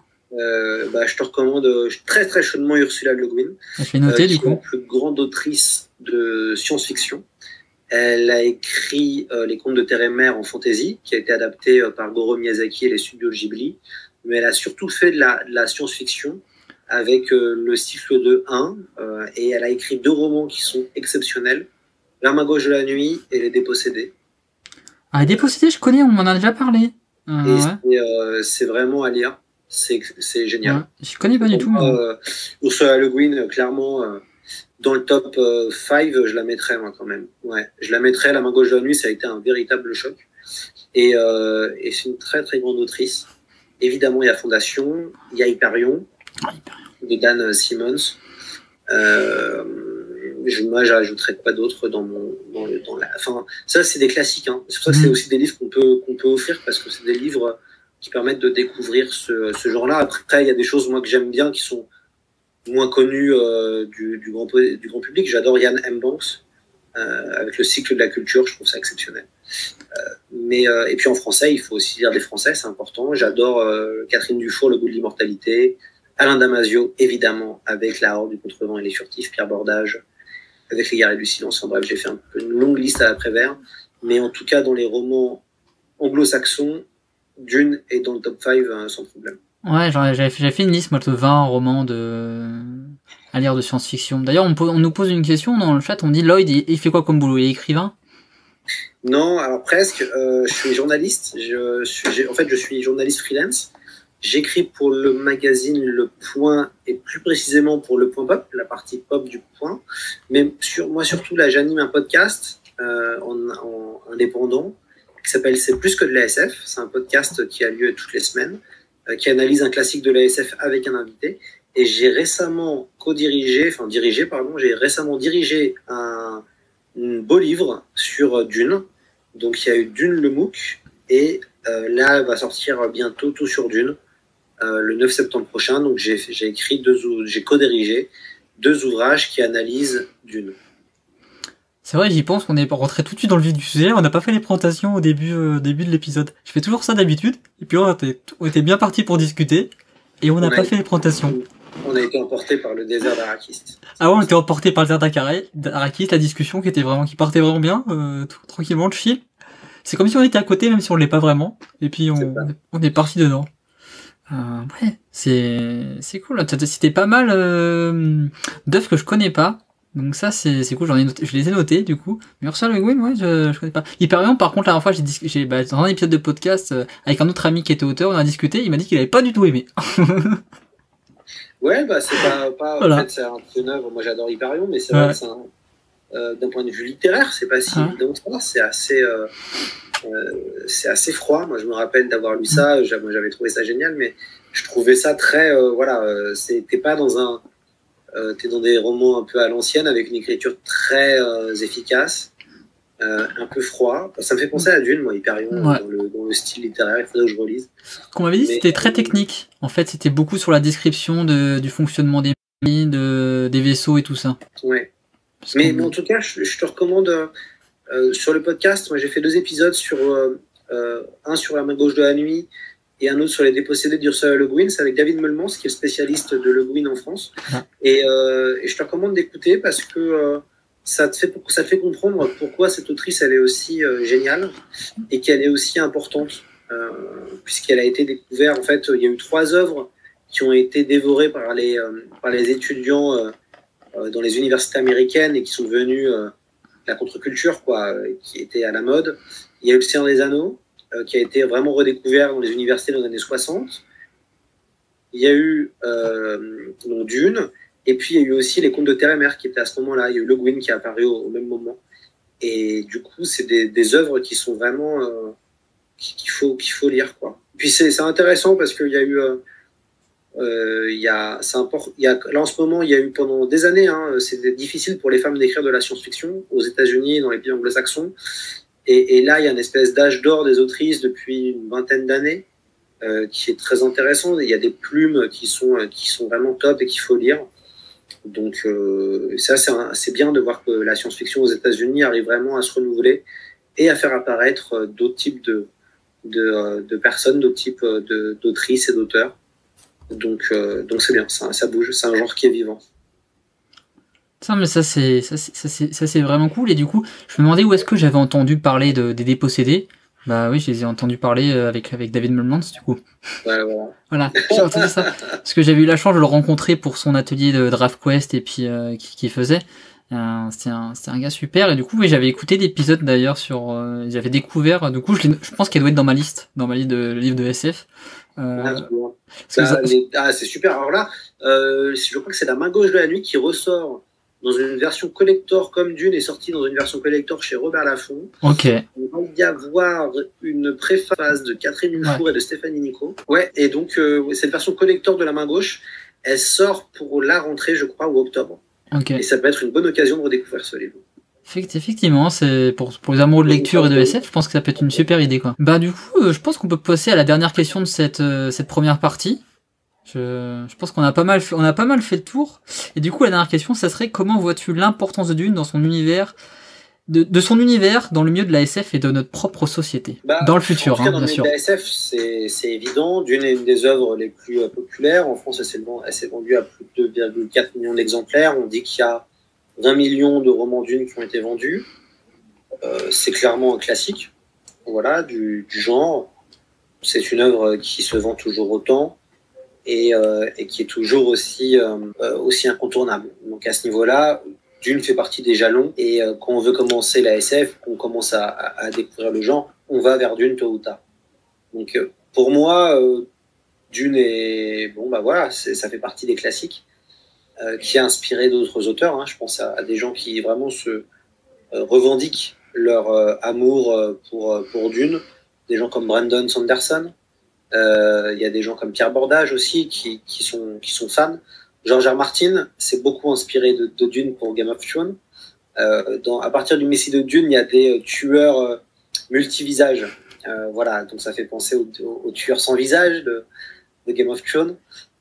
Donc Dune a vraiment influencé et dans sa façon très novatrice de décrire un univers, de décrire ce planète opéra, de décrire Arrakis, de parler d'écologie, c'est un, un livre, je pense, qui, restera et c'est pas pour rien qu'il est toujours re- redécouvert en permanence. Donc voilà, Dune dans le milieu- dans, le dans l'univers SF, ça fait partie des piliers. Après, Dune dans la société, c'est très compliqué de voir si ce c'est pas évident hein, de voir si, de savoir si fon- fondamentalement un roman peut euh, influencer ou pas une société. Euh, c'est euh, fascinant comme comme question. Alors je pense que oui, dans, ça peut infuser et, du coup euh, ça quand, tu as une œuvre qui est lue par des millions de personnes, évidemment, il y a quelque chose qui reste. Évidemment, ça infuse une, idée. Et puis, ce qui est rigolo, c'est qu'on se rend compte que plein de euh, patrons de la Silicon Valley sont des amateurs de SF, euh, lisent beaucoup de SF et veulent inventer ou créer des choses qu'ils ont lues ou qu'ils ont vues quand ils étaient enfants. Et il y a tout un, tout un côté très science-fictif. Donc ça, c'est ça qui me fait dire que peut-être euh, il est possible de créer des choses, enfin que la SF influe dans la société, parce que quand on est face à des décideurs, décideurs je pense à quelqu'un comme Elon Musk, euh, qui est un grand fan de SF. Euh, Elon Musk, il a lu Dune, il a lu euh, Fondation, enfin c'est quelqu'un qui aime la SF. Et, du coup, quand tu vois son projet de vouloir aller sur Mars, euh, ça prouve bien qu'il y a quelque chose quoi de, profond derrière et, une influence. Donc la, la, vraie question, c'est de savoir, enfin derrière cette question-là, je me dirais, est-ce que la science-fiction influe dans la société? Euh, en tout cas, l'imaginaire science-fictif est omniprésent maintenant. Il a souvent été présent euh, dans notre société et euh, elle continue de faire rêver. Euh, et ça, c'est fascinant. Là, on redécouvre un peu le voyage spatial depuis euh, enfin, les différentes euh, opérations et événements qui ont été lieu, qui ont, qui ont eu lieu dans l'espace euh, avec Thomas Pesquet. Enfin, c'est marrant comment de voir que Thomas Pesquet est devenu une superstar chez nous. c'est ça. Euh, donc, on commence à, à rêver encore là de l'espace. Il, il, y a une espèce de revival. Euh, rêver euh, plus loin, rêver plus grand, quitter notre planète polluée pour peut-être euh, aller coloniser d'autres mondes qui n'ont pas été pollués et qui méritent peut-être pas aussi bien, mais qui méritent quelque chose aussi. Donc ça, c'est voilà. Moi, je pense que la SF ça influe dans notre société, en tout cas ça participe à, poser des questions, il y a des jalons, et c'est pas étonnant qu'il y ait des, euh, des mots qui ont été inventés dans des romans de SF qui se retrouvent dans la vie courante. Euh, le meilleur exemple, c'est 1984 avec la langue, ou même les Music Brothers, euh, qui ont réussi à, à, rentrer dans le monde courant. Donc ça, ça veut quand même dire que voilà, c'est des, des œuvres qui ont, qui ont un impact et, et qui, et qui font réfléchir les gens sur leur présent. Ah, cool. Bon, en tout cas, merci pour tes réponses. Et du coup, on a fini cette première partie. Du coup, on va passer à la partie 2. Du coup, maintenant, euh, je voudrais te poser une question, du coup, les questions un peu plus personnelles, les questions un peu plus, euh, un peu plus sympathiques. Est-ce que tu aurais une citation qui te représente, peut-être en rapport avec Dune, peut-être en rapport avec toi ou avec ton activité? Euh, Bah ouais, je vais, je vais, je vais lire ma, ma, enfin, je vais lire, je vais dire ma citation euh, préférée qui est liée à Dune, qui est évidemment une, euh, une citation de Dune. Euh, c'est Je ne connaîtrai pas la peur, car la peur tue l'esprit. La peur est la petite mort qui conduit à l'oblitération totale. J'affronterai ma peur, je lui permettrai de passer sur moi, au travers de moi, et lorsqu'elle sera passée, je tournerai mon œil intérieur sur son chemin, et là où elle sera passée, il n'y aura plus rien rien que moi. C'est profond comme citation, c'est vraiment, moi je, je, je, je l'adore et quand je l'ai découvert la première fois, j'ai vraiment été surpris quoi. Surpris par euh, la profondeur de, de, de, la phrase quoi. Parce qu'elle elle renvoie beaucoup d'éléments quoi. Ouais. Pour moi, c'est vraiment devenu un gimmick. Ouais. Euh, si euh, j'ai peur de faire quelque chose, parce que bah, avoir peur c'est tout à fait normal, euh, le dénigrement c'est tout à fait normal. Après, le dénigrement peut être plus fort chez les uns et chez les autres, mais il y a quand même euh, l'appréhension, la peur, c'est des voilà, ça fait partie de la vie.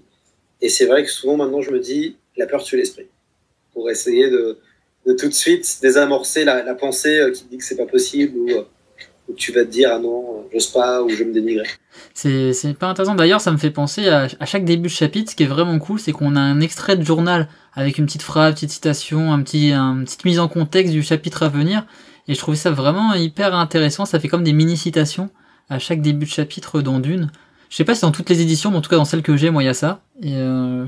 Oui, c'est un des premiers euh, romans à avoir utilisé cette technique, qui est euh, d'écrire, qui est d'écrire des, courtes introductions au début de chaque chaque chapitre. et, c'était assez novateur ça à l'époque. Et dans, dans, le roman, en tout cas, c'est la princesse Irulan qui raconte les dits du mois d'Ib. On se rend compte que ce qu'elle raconte, c'est vraiment un récit de propagande. Euh, puisque c'est euh, géographique, glorieux. Euh, et du coup, ça, ça, crée une espèce de dichotomie entre et de mystère, parce qu'on se dit, mais qu'est-ce qu'elle raconte, Iroulan, qui est le Muad'Dib, et on, on, assiste à la naissance du Muad'Dib. C'est excellent ça. Bon, il y a Asgan qui nous dit qu'il y a que les fous qui n'ont pas peur. Bon, je trouve que c'est un peu vrai. Hein c'est vrai. C'est un peu vrai, hein, je pense que. Parce que... Il y a qui n'ont pas peur, ouais. Celui qui me dit qu'il a jamais eu peur dans sa vie, je le croirais pas. Hein. non, mais après, c'est comme tout, ça veut dire que la. En, bouddhisme, euh, je, en fait, je suis bouddhiste depuis une quinzaine d'années, et euh, en bouddhisme, on dit qu'il faut affronter, euh, pas ses peurs, mais affronter les quatre grandes souffrances de la vie, qui sont la, la, naissance, la maladie, la vieillesse et la mort. Alors la naissance, bon, on a, tous déjà passé le cas, normalement. Normalement, hein On va dire la, la, souffrance de la naissance. Euh, mais, mais il reste trois autres souffrances euh, et, et, qui peuvent faire peur. Évidemment, euh, parce que bah, en fonction de ce qu'on pense de la vie, de sa philosophie de vie, des angoisses des fois peuvent remonter, de savoir qu'est-ce qu'on va de qu'est-ce qu'on va devenir, comment on va affronter la vie qui arrive. Et, et du coup, ce qui est intéressant, c'est que, enfin, en tout cas, il faut, il faut, euh, on est dans des sociétés qui ne parlent pas du tout de ces problématiques-là, euh, ou qui les questionnent pas. Euh, moi, je suis toujours assez fasciné sur la question de la mort, qui sont des questions taboues, en fait. Et on le voit totalement là avec ce qui se passe avec le Covid, où quand même beaucoup de gens sont partis à cause de cette maladie. Et il n'y a pas du tout de, réflexion, de discussion, euh, de pensée euh, autour de la mort. On, cache vraiment ça. C'est vraiment la question taboue. Et, c'est intéressant parce que euh, finalement, des œuvres comme Dune permettent vraiment de questionner ces, rapports, ces, rapports à soi et finalement ce, ce, fameux rapport, ce fameux rapport à la mort. Ouais, bon, on a une question d'ailleurs sur la mort. On nous disait que si tu dois aller sur un front et te battre contre un homme, c'est normal d'avoir peur. Bien sûr. Que... Bah, après, euh, la, le, le, le, la, le, en fait, la peur tue l'esprit. L'idée, c'est qu'il faut pas que, je pense, hein, donc quand on dit la peur tue l'esprit, c'est ne pas empêcher la peur de vaincre son esprit.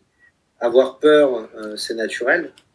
Euh, par contre, tout le chemin intérieur, c'est d'arriver à, à, je crois, combattre sa peur et à arriver à dépasser sa peur. Ouais, bah... je crois que c'est le chemin de la vie. Enfin, on se, on, quand on est enfant, euh, on a peur de plein de choses. Parce que, on, enfin, je, moi, je prends l'exemple du vélo. La première fois qu'on fait du vélo, qu'on nous pousse. Euh, moi, je me rappelle, j'étais mort de peur le moment où on retire les tricycles et puis on te lance sur deux roues.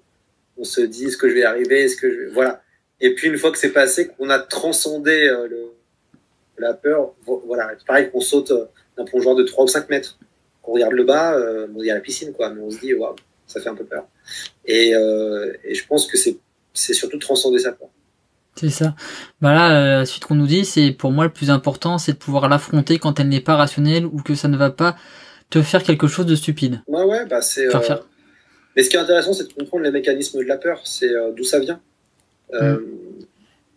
Inconsciemment, enfin, pourquoi on reproduit des schémas, pourquoi on a peur, à quoi ces peurs font écho profondément, et d'arriver à, dé à, décortiquer ces mécanismes-là. Et, et, ça, c'est euh, ça, hyper intéressant. Moi, enfin, il y a eu vraiment, enfin, là, c'est, euh, moi, je le vois dans ma vie personnelle. Il y a eu vraiment des moments de bascule où euh, je me rappelle, il y a eu, un, en fait, je crois, j'ai eu une prise de conscience à 18-19 ans où je me suis dit, mais j'ai peur de tout. J'ai peur de tout, j'ai peur de tout faire, j'ai toujours peur. Et à chaque fois que j'avais envie de mener un projet, il y avait tout de suite quelque chose qui euh, arrivait en moi où je me dénigrais et euh, j'avais une, peur, mais profonde. Et c'est ce moment où j'ai pu analyser ça, où j'ai pu mettre des mots sur ça, qu'il a commencé à avoir un, un, une évolution et à, comment maîtriser euh, sa peur. Et après, ça revient dans les moments importants. C'est-à-dire que les moments importants dans ma vie où j'allais peut-être soit prendre une décision importante ou j'allais passer à l'action, il y avait cette peur qui revenait d'un coup et le fait de la reconnaître et de la savoir fait qu'après, bon, bah, tu, tu voilà, tu t'arrives à dépasser. Mais il faut déjà l'identifier. Ouais, bah du coup on nous dit, on nous dit l'inverse. On nous dit, euh, tu as plus peur quand tu vieillis, tu fais plus attention à certaines choses. Je parle pas spécialement pour moi, mais un exemple que j'ai remarqué, c'est les gens qui sautent de plusieurs mètres quand ils quand ils sont gamins et ne font plus quand ils grandissent. Ouais. Ouais, ouais, bah quand, enfin, euh, de toute façon, plus on vieillit, plus va se, se pose tôt ou tard la, la, la question existentielle de euh, le temps tourne. Que va-t-il se passer? C'est ça. Ah, ça. Euh, voilà. Euh, bon, moi j'ai la trentaine, j'ai 30 ans, donc c'est encore le, les, les, meilleurs moments. Mais, ouais. mais et du coup, à 20 ans, évidemment, tu te poses pas ces questions. l'après, la, mort, tout ça, pas de problème. Ouais, t'as 20 ans. je suis dans ma lancée, je suis dans mon énergie. Et, c'est vrai qu'en effet, ce, commence à se poser au, au, fur et à mesure les différentes problématiques, quoi, de mm. se dire, mais waouh, je serai comment dans 50 ans, dans 60 ans? Donc c'est aussi, bah, je pense que c'est ça qui est aussi un peu magique, euh, c'est tout ce passage-là. Bon, après, euh, moi je dis ça, hein, je, suis dans une philosophie de vie euh, qui est le bouddhisme, donc bon, on croit à la réincarnation, on croit à plein de choses.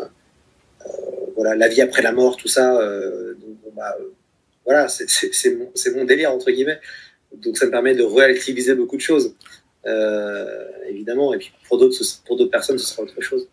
Mais, en, tout cas, ce qui est intéressant sur la peur, c'est euh, quand j'ai lancé euh, ce fameux projet, ce MOOC Dune, c'est vrai que euh, moi, à la, à la base, c'était vraiment à Paris parce que j'étais journaliste freelance. J'écrivais principalement pour Le Point depuis trois ans et je suis allé voir des éditeurs et je leur ai dit je veux faire ce projet-là. Donc, il y a eu cette idée un peu folle de, faire un beau livre, de réunir 60 personnes, de faire un financement participatif et, on m'a suivi. Et, du coup, c'était vraiment euh, intéressant parce que jusqu'au bout, j'étais pas sûr que ça allait se faire. Jusqu'au bout, je ne pensais pas qu'il y aurait ce, projet. Et il y a eu le succès, il y a eu euh, le crowdfunding où on a récolté 120 000 euros. Après, euh, il y a eu bah, le succès critique et médiatique. On a eu une presse incroyable. Là, on est épuisé. le MOOC Dune est épuisé. On est arrivé à 15 000 exemplaires. voilà, c'est le rêve. c'est vraiment le rêve pour un projet que j'ai lancé il y a. Ça faisait deux ans que j'avais ce projet-là et, euh, finalement, bah, je suis allé au bout de, euh, ma conviction qui était que j'étais sûr que ça allait marcher. Euh, enfin, en tout cas, le fond de moi, ma petite voix me disait ça va fonctionner, ça va fonctionner. Et puis après, il y a un enjeu existentiel. Ça veut dire que arriver à, créer sa propre revue, choisir tout le monde de A à Z, faire de vrais choix radicaux, esthétiques ou, éditoriaux, après, il y, a vraiment un enjeu existentiel. Il fallait que ça, il fallait que ça sorte. Donc c'est vrai que la sortie de ce MOOC-là, qui s'est fait en pleine pandémie, dans un moment hyper bizarre, et en fait se dire, j'ai réussi dans une période de pandémie mondiale à sortir un premier bouquin collectif, à avoir un succès public et un succès critique, waouh, c'est euh, incroyable. Ça reste, ça reste incroyable. Donc, euh, ça a été aussi un bon combat intérieur de, voilà, de, de lutter euh, contre de sa peur et puis de se dire, euh, on va pas, on va pas y arriver, ça va être trop dur. Pour l'anecdote, on a envoyé le MOOC à l'impression, donc MOOC pour Magazine Book. on envoie le MOOC à l'impression début septembre 2020. On n'a pas l'interview de Villeneuve. Et Villeneuve nous envoie son interview deux jours après qu'on a envoyé le MOOC à l'impression. Et heureusement, l'imprimeur italien n'avait pas commencé à traiter. Donc on a pu changer le fichier à dernière seconde et intégrer euh, l'interview de Denis Villeneuve. Mais ça se joue sur une journée, quoi. Euh, et, ça, euh, voilà, il y a eu vraiment des moments un peu angoissants. il y a eu ça, le fait d'avoir Villeneuve. Le deuxième, ça a été la, le deuxième confinement avec, cette, avec, la, avec la pandémie, où le livre devait sortir, il est repoussé. Au début, on fait un tirage, on fait un gros tirage à 16 000 exemplaires, pensant que le film va sortir. Trois semaines après, on apprend, par la, on apprend sur Twitter que le film est repoussé à l'année prochaine. Euh, donc là, on se dit, euh, waouh, c'est chaud. c'est chaud parce qu'on était sûr, de, avec le film, euh, de, tout vendre. là, on se dit, waouh, c'est la galère. Et heureusement, le, film, sort et la première édition est épuisée. Donc, euh, bon, bah voilà, il y a eu plein de choses comme ça où euh, il y a quand même eu des gros moments d'un peu de pression et un peu de flip où tu te dis, euh, bon, est-ce qu'on va y arriver? Mais on y arrive toujours. Mais, mais quand même, il y a des moments où tu te dis, ouais, quoi faire? Et puis, bon, bah, y il y avait quand même 60 personnes qui étaient en jeu dans cette aventure, quoi. Donc, c'est, pas toi tout seul qui te crache, quoi. Tu te craches à, à, à plusieurs et surtout, il y a aussi 4300 contributeurs qui ont payé 20 euros pour que le projet se fasse. Donc, euh, il y avait aussi hein. D'autres enjeux. Ouais. Bah, super intéressant. D'ailleurs, j'en fais partie. Du coup, on va, on va, le présenter parce que je le trouve quand même magnifique, ce livre. Hein. Pour ceux qui connaissent pas Dune, qui veulent en apprendre plus, bah, je vous conseille vraiment. Voilà, il est cool. C'est rien le trouver. Il est en rupture pour l'instant, mais il, sera, il va sûrement ressortir, comme tu disais il va sûrement euh, ressortir et puis il, y a surtout, il est encore trouvable en librairie. Euh, la rupture a été annoncée il n'y a pas très longtemps, euh, cette semaine en fait. Donc du coup, il y a encore pas mal de librairies qui l'ont acheté et on peut le trouver dans toutes les bonnes librairies, à la FNAC. Donc je pense qu'il y a des grosses librairies à Paris qui l'ont sans problème.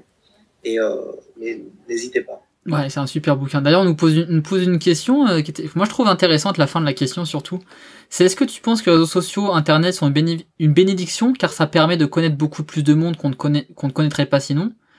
Ou de s'instruire ou alors un nivellement ou alors un nivellement par le bas Est-ce que c'est un sujet qui est traité dans les bouquins de SF euh, La question des, réseaux sociaux commence à être traitée parce que les réseaux sociaux sont arrivés il n'y a pas très longtemps, en 2007, 2008, au Facebook.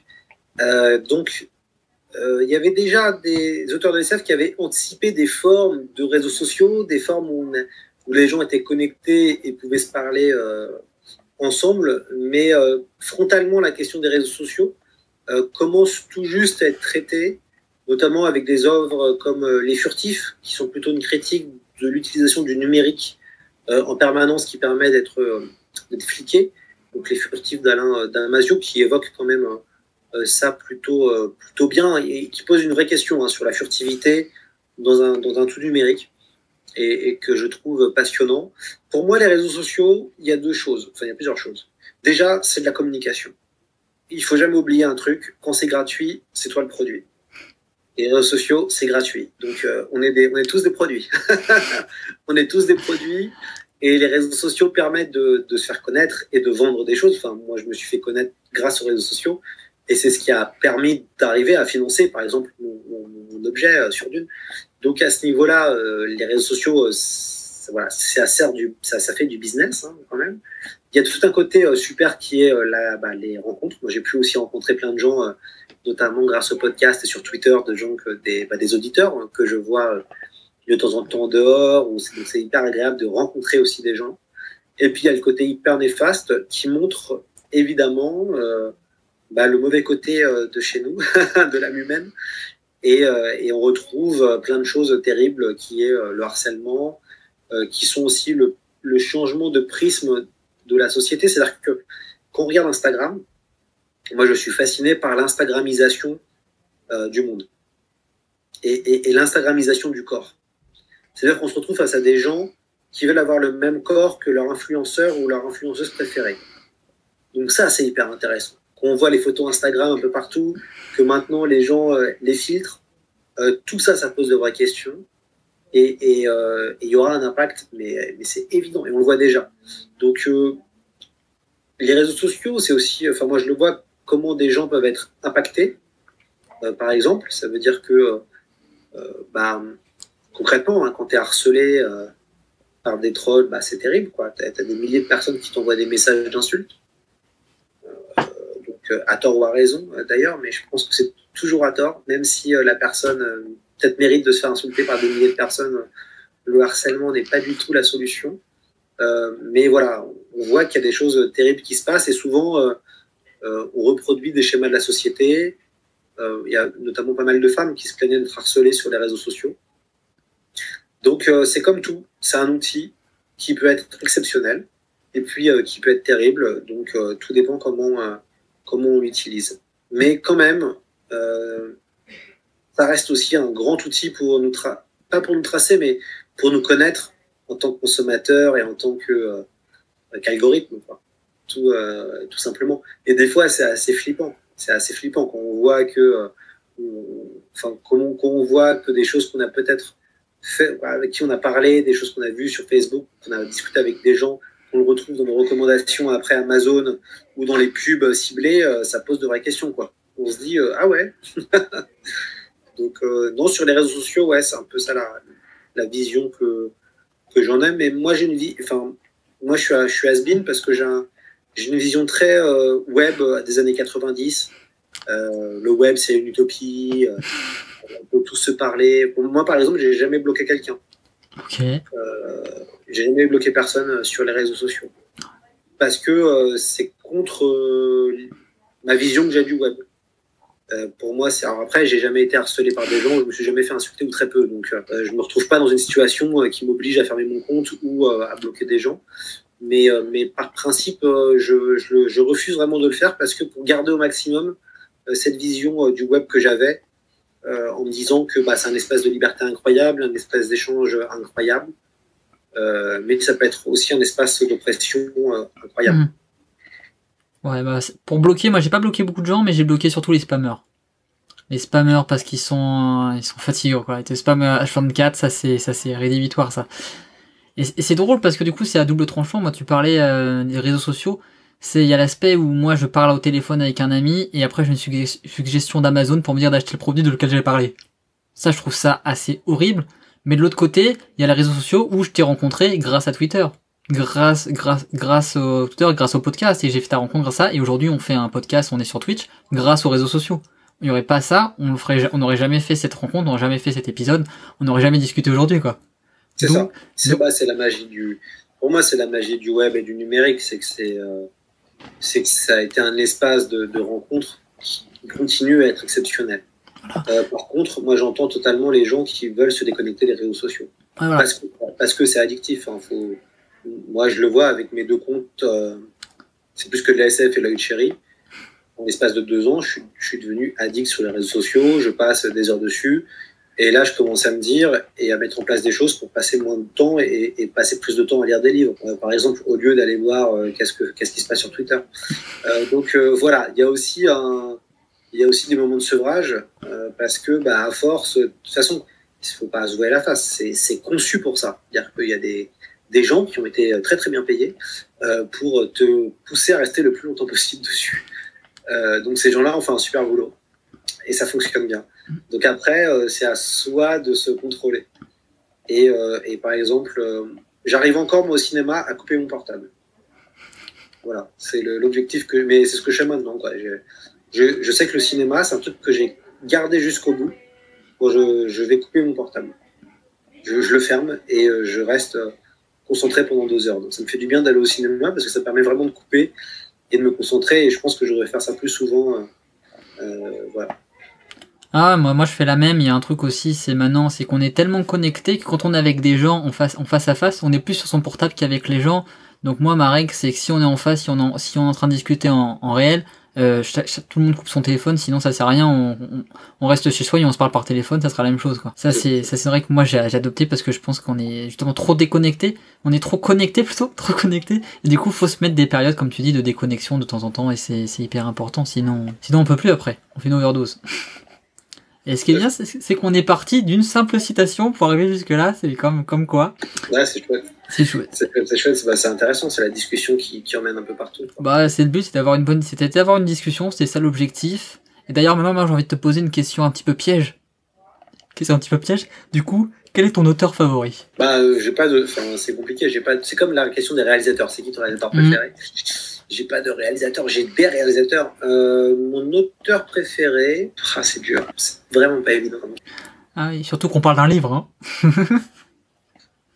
Tu, quand tu me dis auteur, c'est je regarde toute sa biographie entre guillemets. Ouais, toute sa, toute sa bibliographie, ouais. Bah, ça doit se battre en duel avec plus. Alors moi, je, je, je suis désolé, ça va pas forcément être de la science-fiction. Ah, Euh, voilà. c'est bien. Tu, tu, tu bottes en touche comme ça. Mais c'est pas la SF. Euh, moi, je suis vraiment un grand, grand, grand, grand amoureux de la littérature du 19e siècle. Et euh, ça se bat en duel entre Flaubert, Maupassant, Hugo et Dumas, je pense. Et je dirais. Ah, Allez, je dirais. euh, Ah, je dirais Dumas. Alexandre Dumas. C'est ce que. Bah, j'ai quasiment. J'ai peut-être pas tout lu, mais j'ai quand même beaucoup lu Dumas. Je pense. Alors, pour moi, l'auteur qui écrit le mieux, c'est Flaubert, euh, qui a le meilleur style. Euh, moi, je recommande Salammbô de Flaubert, qui est, je pense, peut-être mon livre préféré. Voilà, si j'ai un livre préféré, c'est Salammbô de Flaubert, que je trouve exceptionnel, qui a un péplum, qui se passe pendant les guerres puniques avec Carthage. Et, euh, et c'est un livre qui est euh, sublime, magnifique. euh, voilà, je pense que c'est mon livre préféré. Ou en tout cas, qui m'a fait le plus d'effets littéraires, avec Ouais. Les Fleurs du Mal de Baudelaire, où il y a eu un truc esthétique en lisant ce livre, où je me suis dit, Ah, il se passe quelque chose. Et sinon, je, je pense que je dirais Dumas, parce que quand même, les... le conte de Monte Cristo, c'est exceptionnel. Ah, tu me fais plaisir. C'est mon livre favori. Tu me fais plaisir. Euh, c'est exceptionnel. Et quand même, quand je regarde Dumas, entre Les Trois Mousquetaires, 20 ans après, Le Comte de Monte Cristo, La Reine Margot, euh, c'est quand, même, euh, c'est quand même des œuvres incroyables. Et le Comte de Monte Cristo, c'est fou. Et, c'est hyper dur. moi, je trouve qu'on a un siècle doré en littérature 19e, qui est, on a, les Avengers de la littérature, et c'est, tu lis des romans qui sont totalement dingues et qui m'ont vraiment marqué. Donc tu vois, c'est euh, mon roman préféré, et pas un roman de SF, mais plutôt de, de peplum, euh, limite fantasy, tu vois. Mais, euh, mais ouais, je dirais, je dirais peut-être peut-être Dumas, ouais. Mais c'est très dur, et puis ça change. ça change avec, avec les années. Ça change avec les années, tout, tout simplement. Mais c'est mais pareil, je pense qu'on me dit en réalisateur, c'est super dur. J'ai tellement été influencé par euh, par beaucoup de réalisateurs que c'est tellement un, un brisqueur d'en choisir qu'un. Toujours, hein, mais il faut faire des choix dans la vie. La vie est faite de choix. euh, ouais, ouais, ouais, bien sûr. C'est bien parce que du coup, tu as devancé ma question d'après, parce que j'ai te proposer de nous dire, nous partager une de tes lectures favorites. Du coup, je vais rajouter un podcast, du coup, parce qu'on fait du podcast. Est-ce que tu aurais un podcast à, à, partager? Inspirant, qui, qui, qui te trouve cool? Euh, Ouais, ouais, ouais. Il y a Ouais, y a, alors tout dépend qu'est-ce qu'on euh, tout dépend qu'est-ce qu'on euh, qu'est-ce qu'on cherche. Moi, qu'est-ce qui alors j'ai beaucoup aimé euh, la série sur les braqueurs d'Arte Radio, qui est un podcast où la journaliste interviewe des braqueurs, qui raconte comment ils ont fait des braquages. Excellent ça. j'ai trouvé ça totalement dingo. C'est énorme. j'ai trouvé ça totalement dingo. Je trouve le l'angle fou. c'est sur Arte Radio et, et j'ai trouvé ça incroyable incroyable comme podcast. Et euh, voilà, il y a un angle, il y a un angle dingo. Euh, c'est 11 épisodes, Les Braqueurs, c'est exceptionnel. Donc ça, ça fait partie quand même de mes coups de cœur euh, podcast de ces dernières années.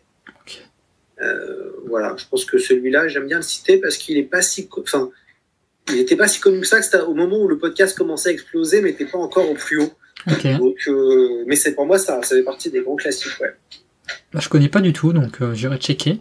parce que le, euh, contexte euh, me, trouve, je le trouve énorme. Parce que j'ai beaucoup aimé, par exemple, la, série sur, sur Carlos. qui, était, vraiment sympa sur, sur Canal+. Et même l'autre sur le français, j'ai un doute sur son nom, là, qui s'est fait abattre en plein Paris. Ah. En tout cas, j'aime beaucoup les... J'aimais beaucoup, moi, les... Mesrine. C'est ça. Bah, t'as as tous les films de Melville. Mm. Euh, qui raconte des braquages. Je pense notamment au Cercle Rouge, avec euh, Bourville euh, et, et, Delon, qui est un film exceptionnel. Et puis, il y a Jacques Dutronc aussi, qui est, dingo dans ce film.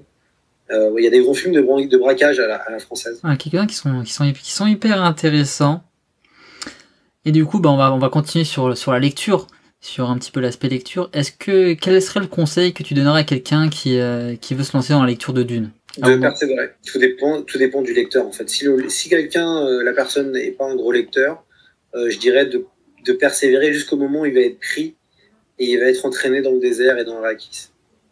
Euh, donc moi je dirais il faut persévérer parce qu'au début, d'une, on, a, on peut se dire ça bouge pas, il n'y a pas d'action, je comprends pas. Et tout de suite tout va se révéler. Donc ouais, moi je, je recommande de persévérer. Ah, moi, je suis totalement d'accord parce que je pense qu'on a, on a discuté au début de, l'épisode justement, c'est qu'il y a une grande mise en place pour expliquer tout le contexte entre la religion, entre la société, les rivalités.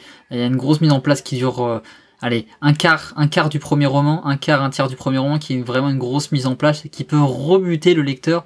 Mais euh, une fois que tu as passé ce stade, ça devient vraiment hyper intéressant. Quand tu arrives dans le désert, ça, ça devient prenant. Il y a de l'action, euh, il y a des intrigues. C'est, c'est vraiment un, un roman qui prend toute son ampleur. Il monte crescendo. Je trouve qu'il monte très très, il commence très, bah, très très très faible et après il monte et ça s'amplifie de plus en plus et c'est là que ça devient intéressant et qui et qu'on on est pris dedans quand on est pris par le désert. Ouais ouais ouais tout à fait. Non non tout à fait. C'est un peu. Euh, j'aime bien moi l'image du labyrinthe dans Dune. Ça veut dire que euh, et de la spirale. Ça veut dire que petit à petit on commence à s'engouffrer dans la spirale et, puis on va au fur et à mesure tout, au bout, tout, tout au fond quoi. C'est ça. Du coup, maintenant, on, parle de Dune. C'est quoi ton prochain défi avec Dune ou la SF euh, Mon prochain défi, ça va être de survivre euh, aux prochaines semaines, euh, puisque du coup, quand même, c'est intense. La semaine prochaine, on, va présenter le site internet du podcast, c'est plus que de l'ASF. On présente après, vendredi, tout sur Dune. Il y a l'avant-première avec Denis Villeneuve le, le, 6 septembre. en tout cas, voilà, donc ça va être, ça va être dingue. Il y a aussi, euh, il y a aussi euh, bah, tous les, tout, tout, le Dune Tour qui va être mis en place. il y a une tournée Dune où je vais faire pas mal de, choses dans les cinémas, euh, dans les librairies. je suis en train de préparer un festival Dune le 18-19 septembre. Il va y avoir des masterclass, il va y avoir des, des projections. ce sera dans un cinéma parisien et je pense que ça va être assez énorme avec pas mal de gens. Donc j'ai vraiment hâte de pouvoir le, l'annoncer et, et de le présenter. Et puis, bah, le prochain objectif, c'est de faire un autre MOOC. Euh, voilà, donc euh, je pense que je referai un crowdfunding, une partie de l'équipe et puis des nouvelles têtes. Euh, il y aura un nouveau sujet, des nouveaux artistes, d'avoir la même ambition de faire encore un ouvrage de 256 pages qui analyse un classique littéraire de la SF avec ses adaptations au fur et à mesure ou pas. Donc euh, voilà, il y a plusieurs thématiques euh, qui, qui se jouent. Il y a évidemment euh, un intérêt pour Asimov. Ah.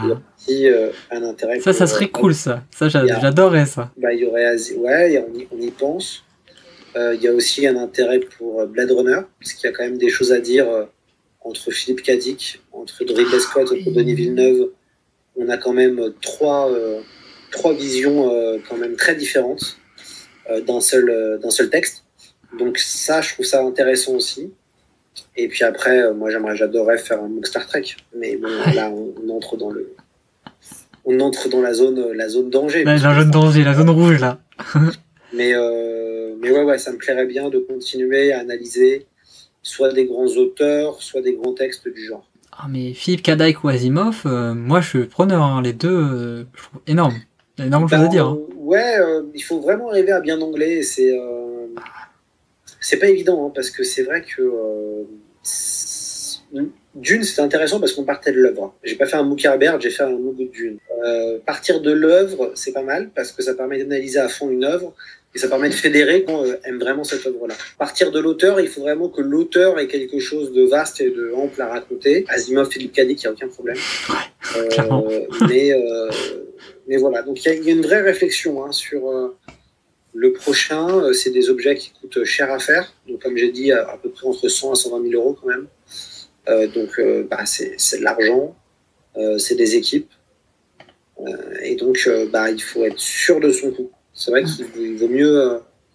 moi, l'objectif, c'est d'arriver maintenant à en vendre à peu près 10 000 par, sortie au moins. Donc, parce que la Dune, on a eu un. Bon, c'est quand même le c'est quand même incroyable. Ça veut dire qu'il y a un film qui va sortir, euh, on vend 15 000 exemplaires euh, sans le film, mais on a quand même la promo du film qui infuse depuis quand même un an. Euh, le film va arriver. Voilà, je pense qu'avec avec la, deuxième édition du MOOC, ça va continuer à bien, bien marcher.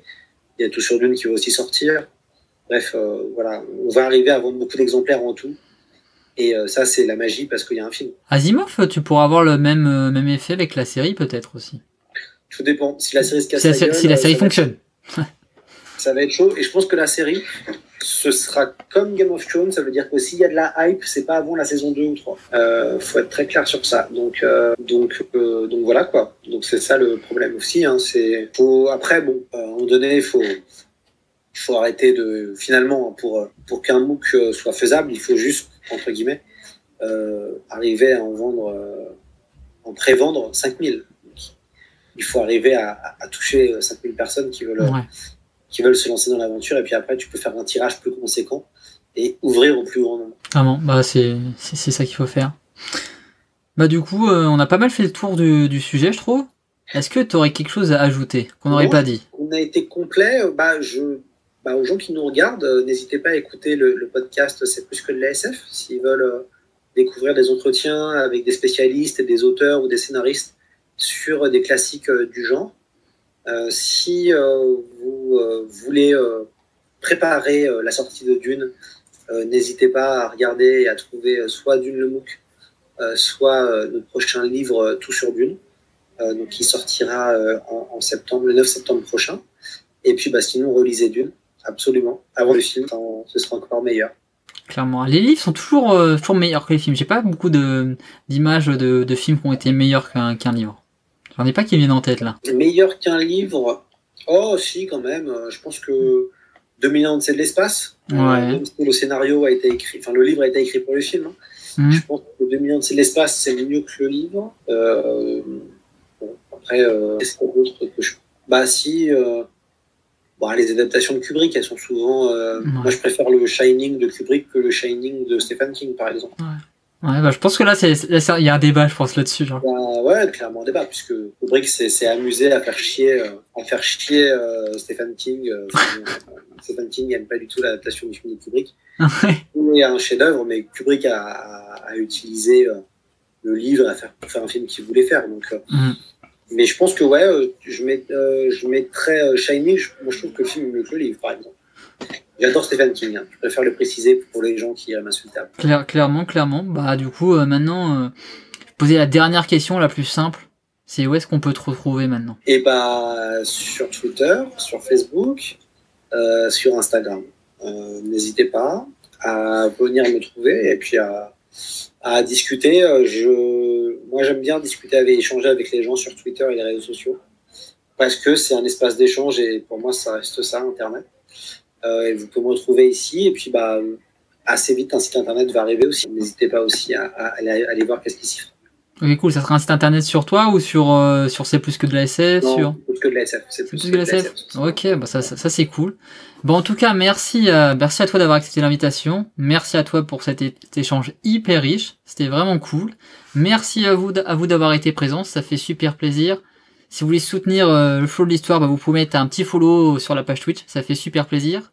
Si vous écoutez le replay, vous pouvez mettre un petit pouce bleu sur la page YouTube, ça fait encore plus plaisir. Et si vous voulez faire encore plus, encore plus, plus, plus plaisir, vous pouvez vous abonner au podcast qui est présent sur toutes les chaînes de podcast, Apple Podcast, Spotify, etc. Vous pouvez mettre une petite review, 5 étoiles avec un petit commentaire, ça fera super plaisir.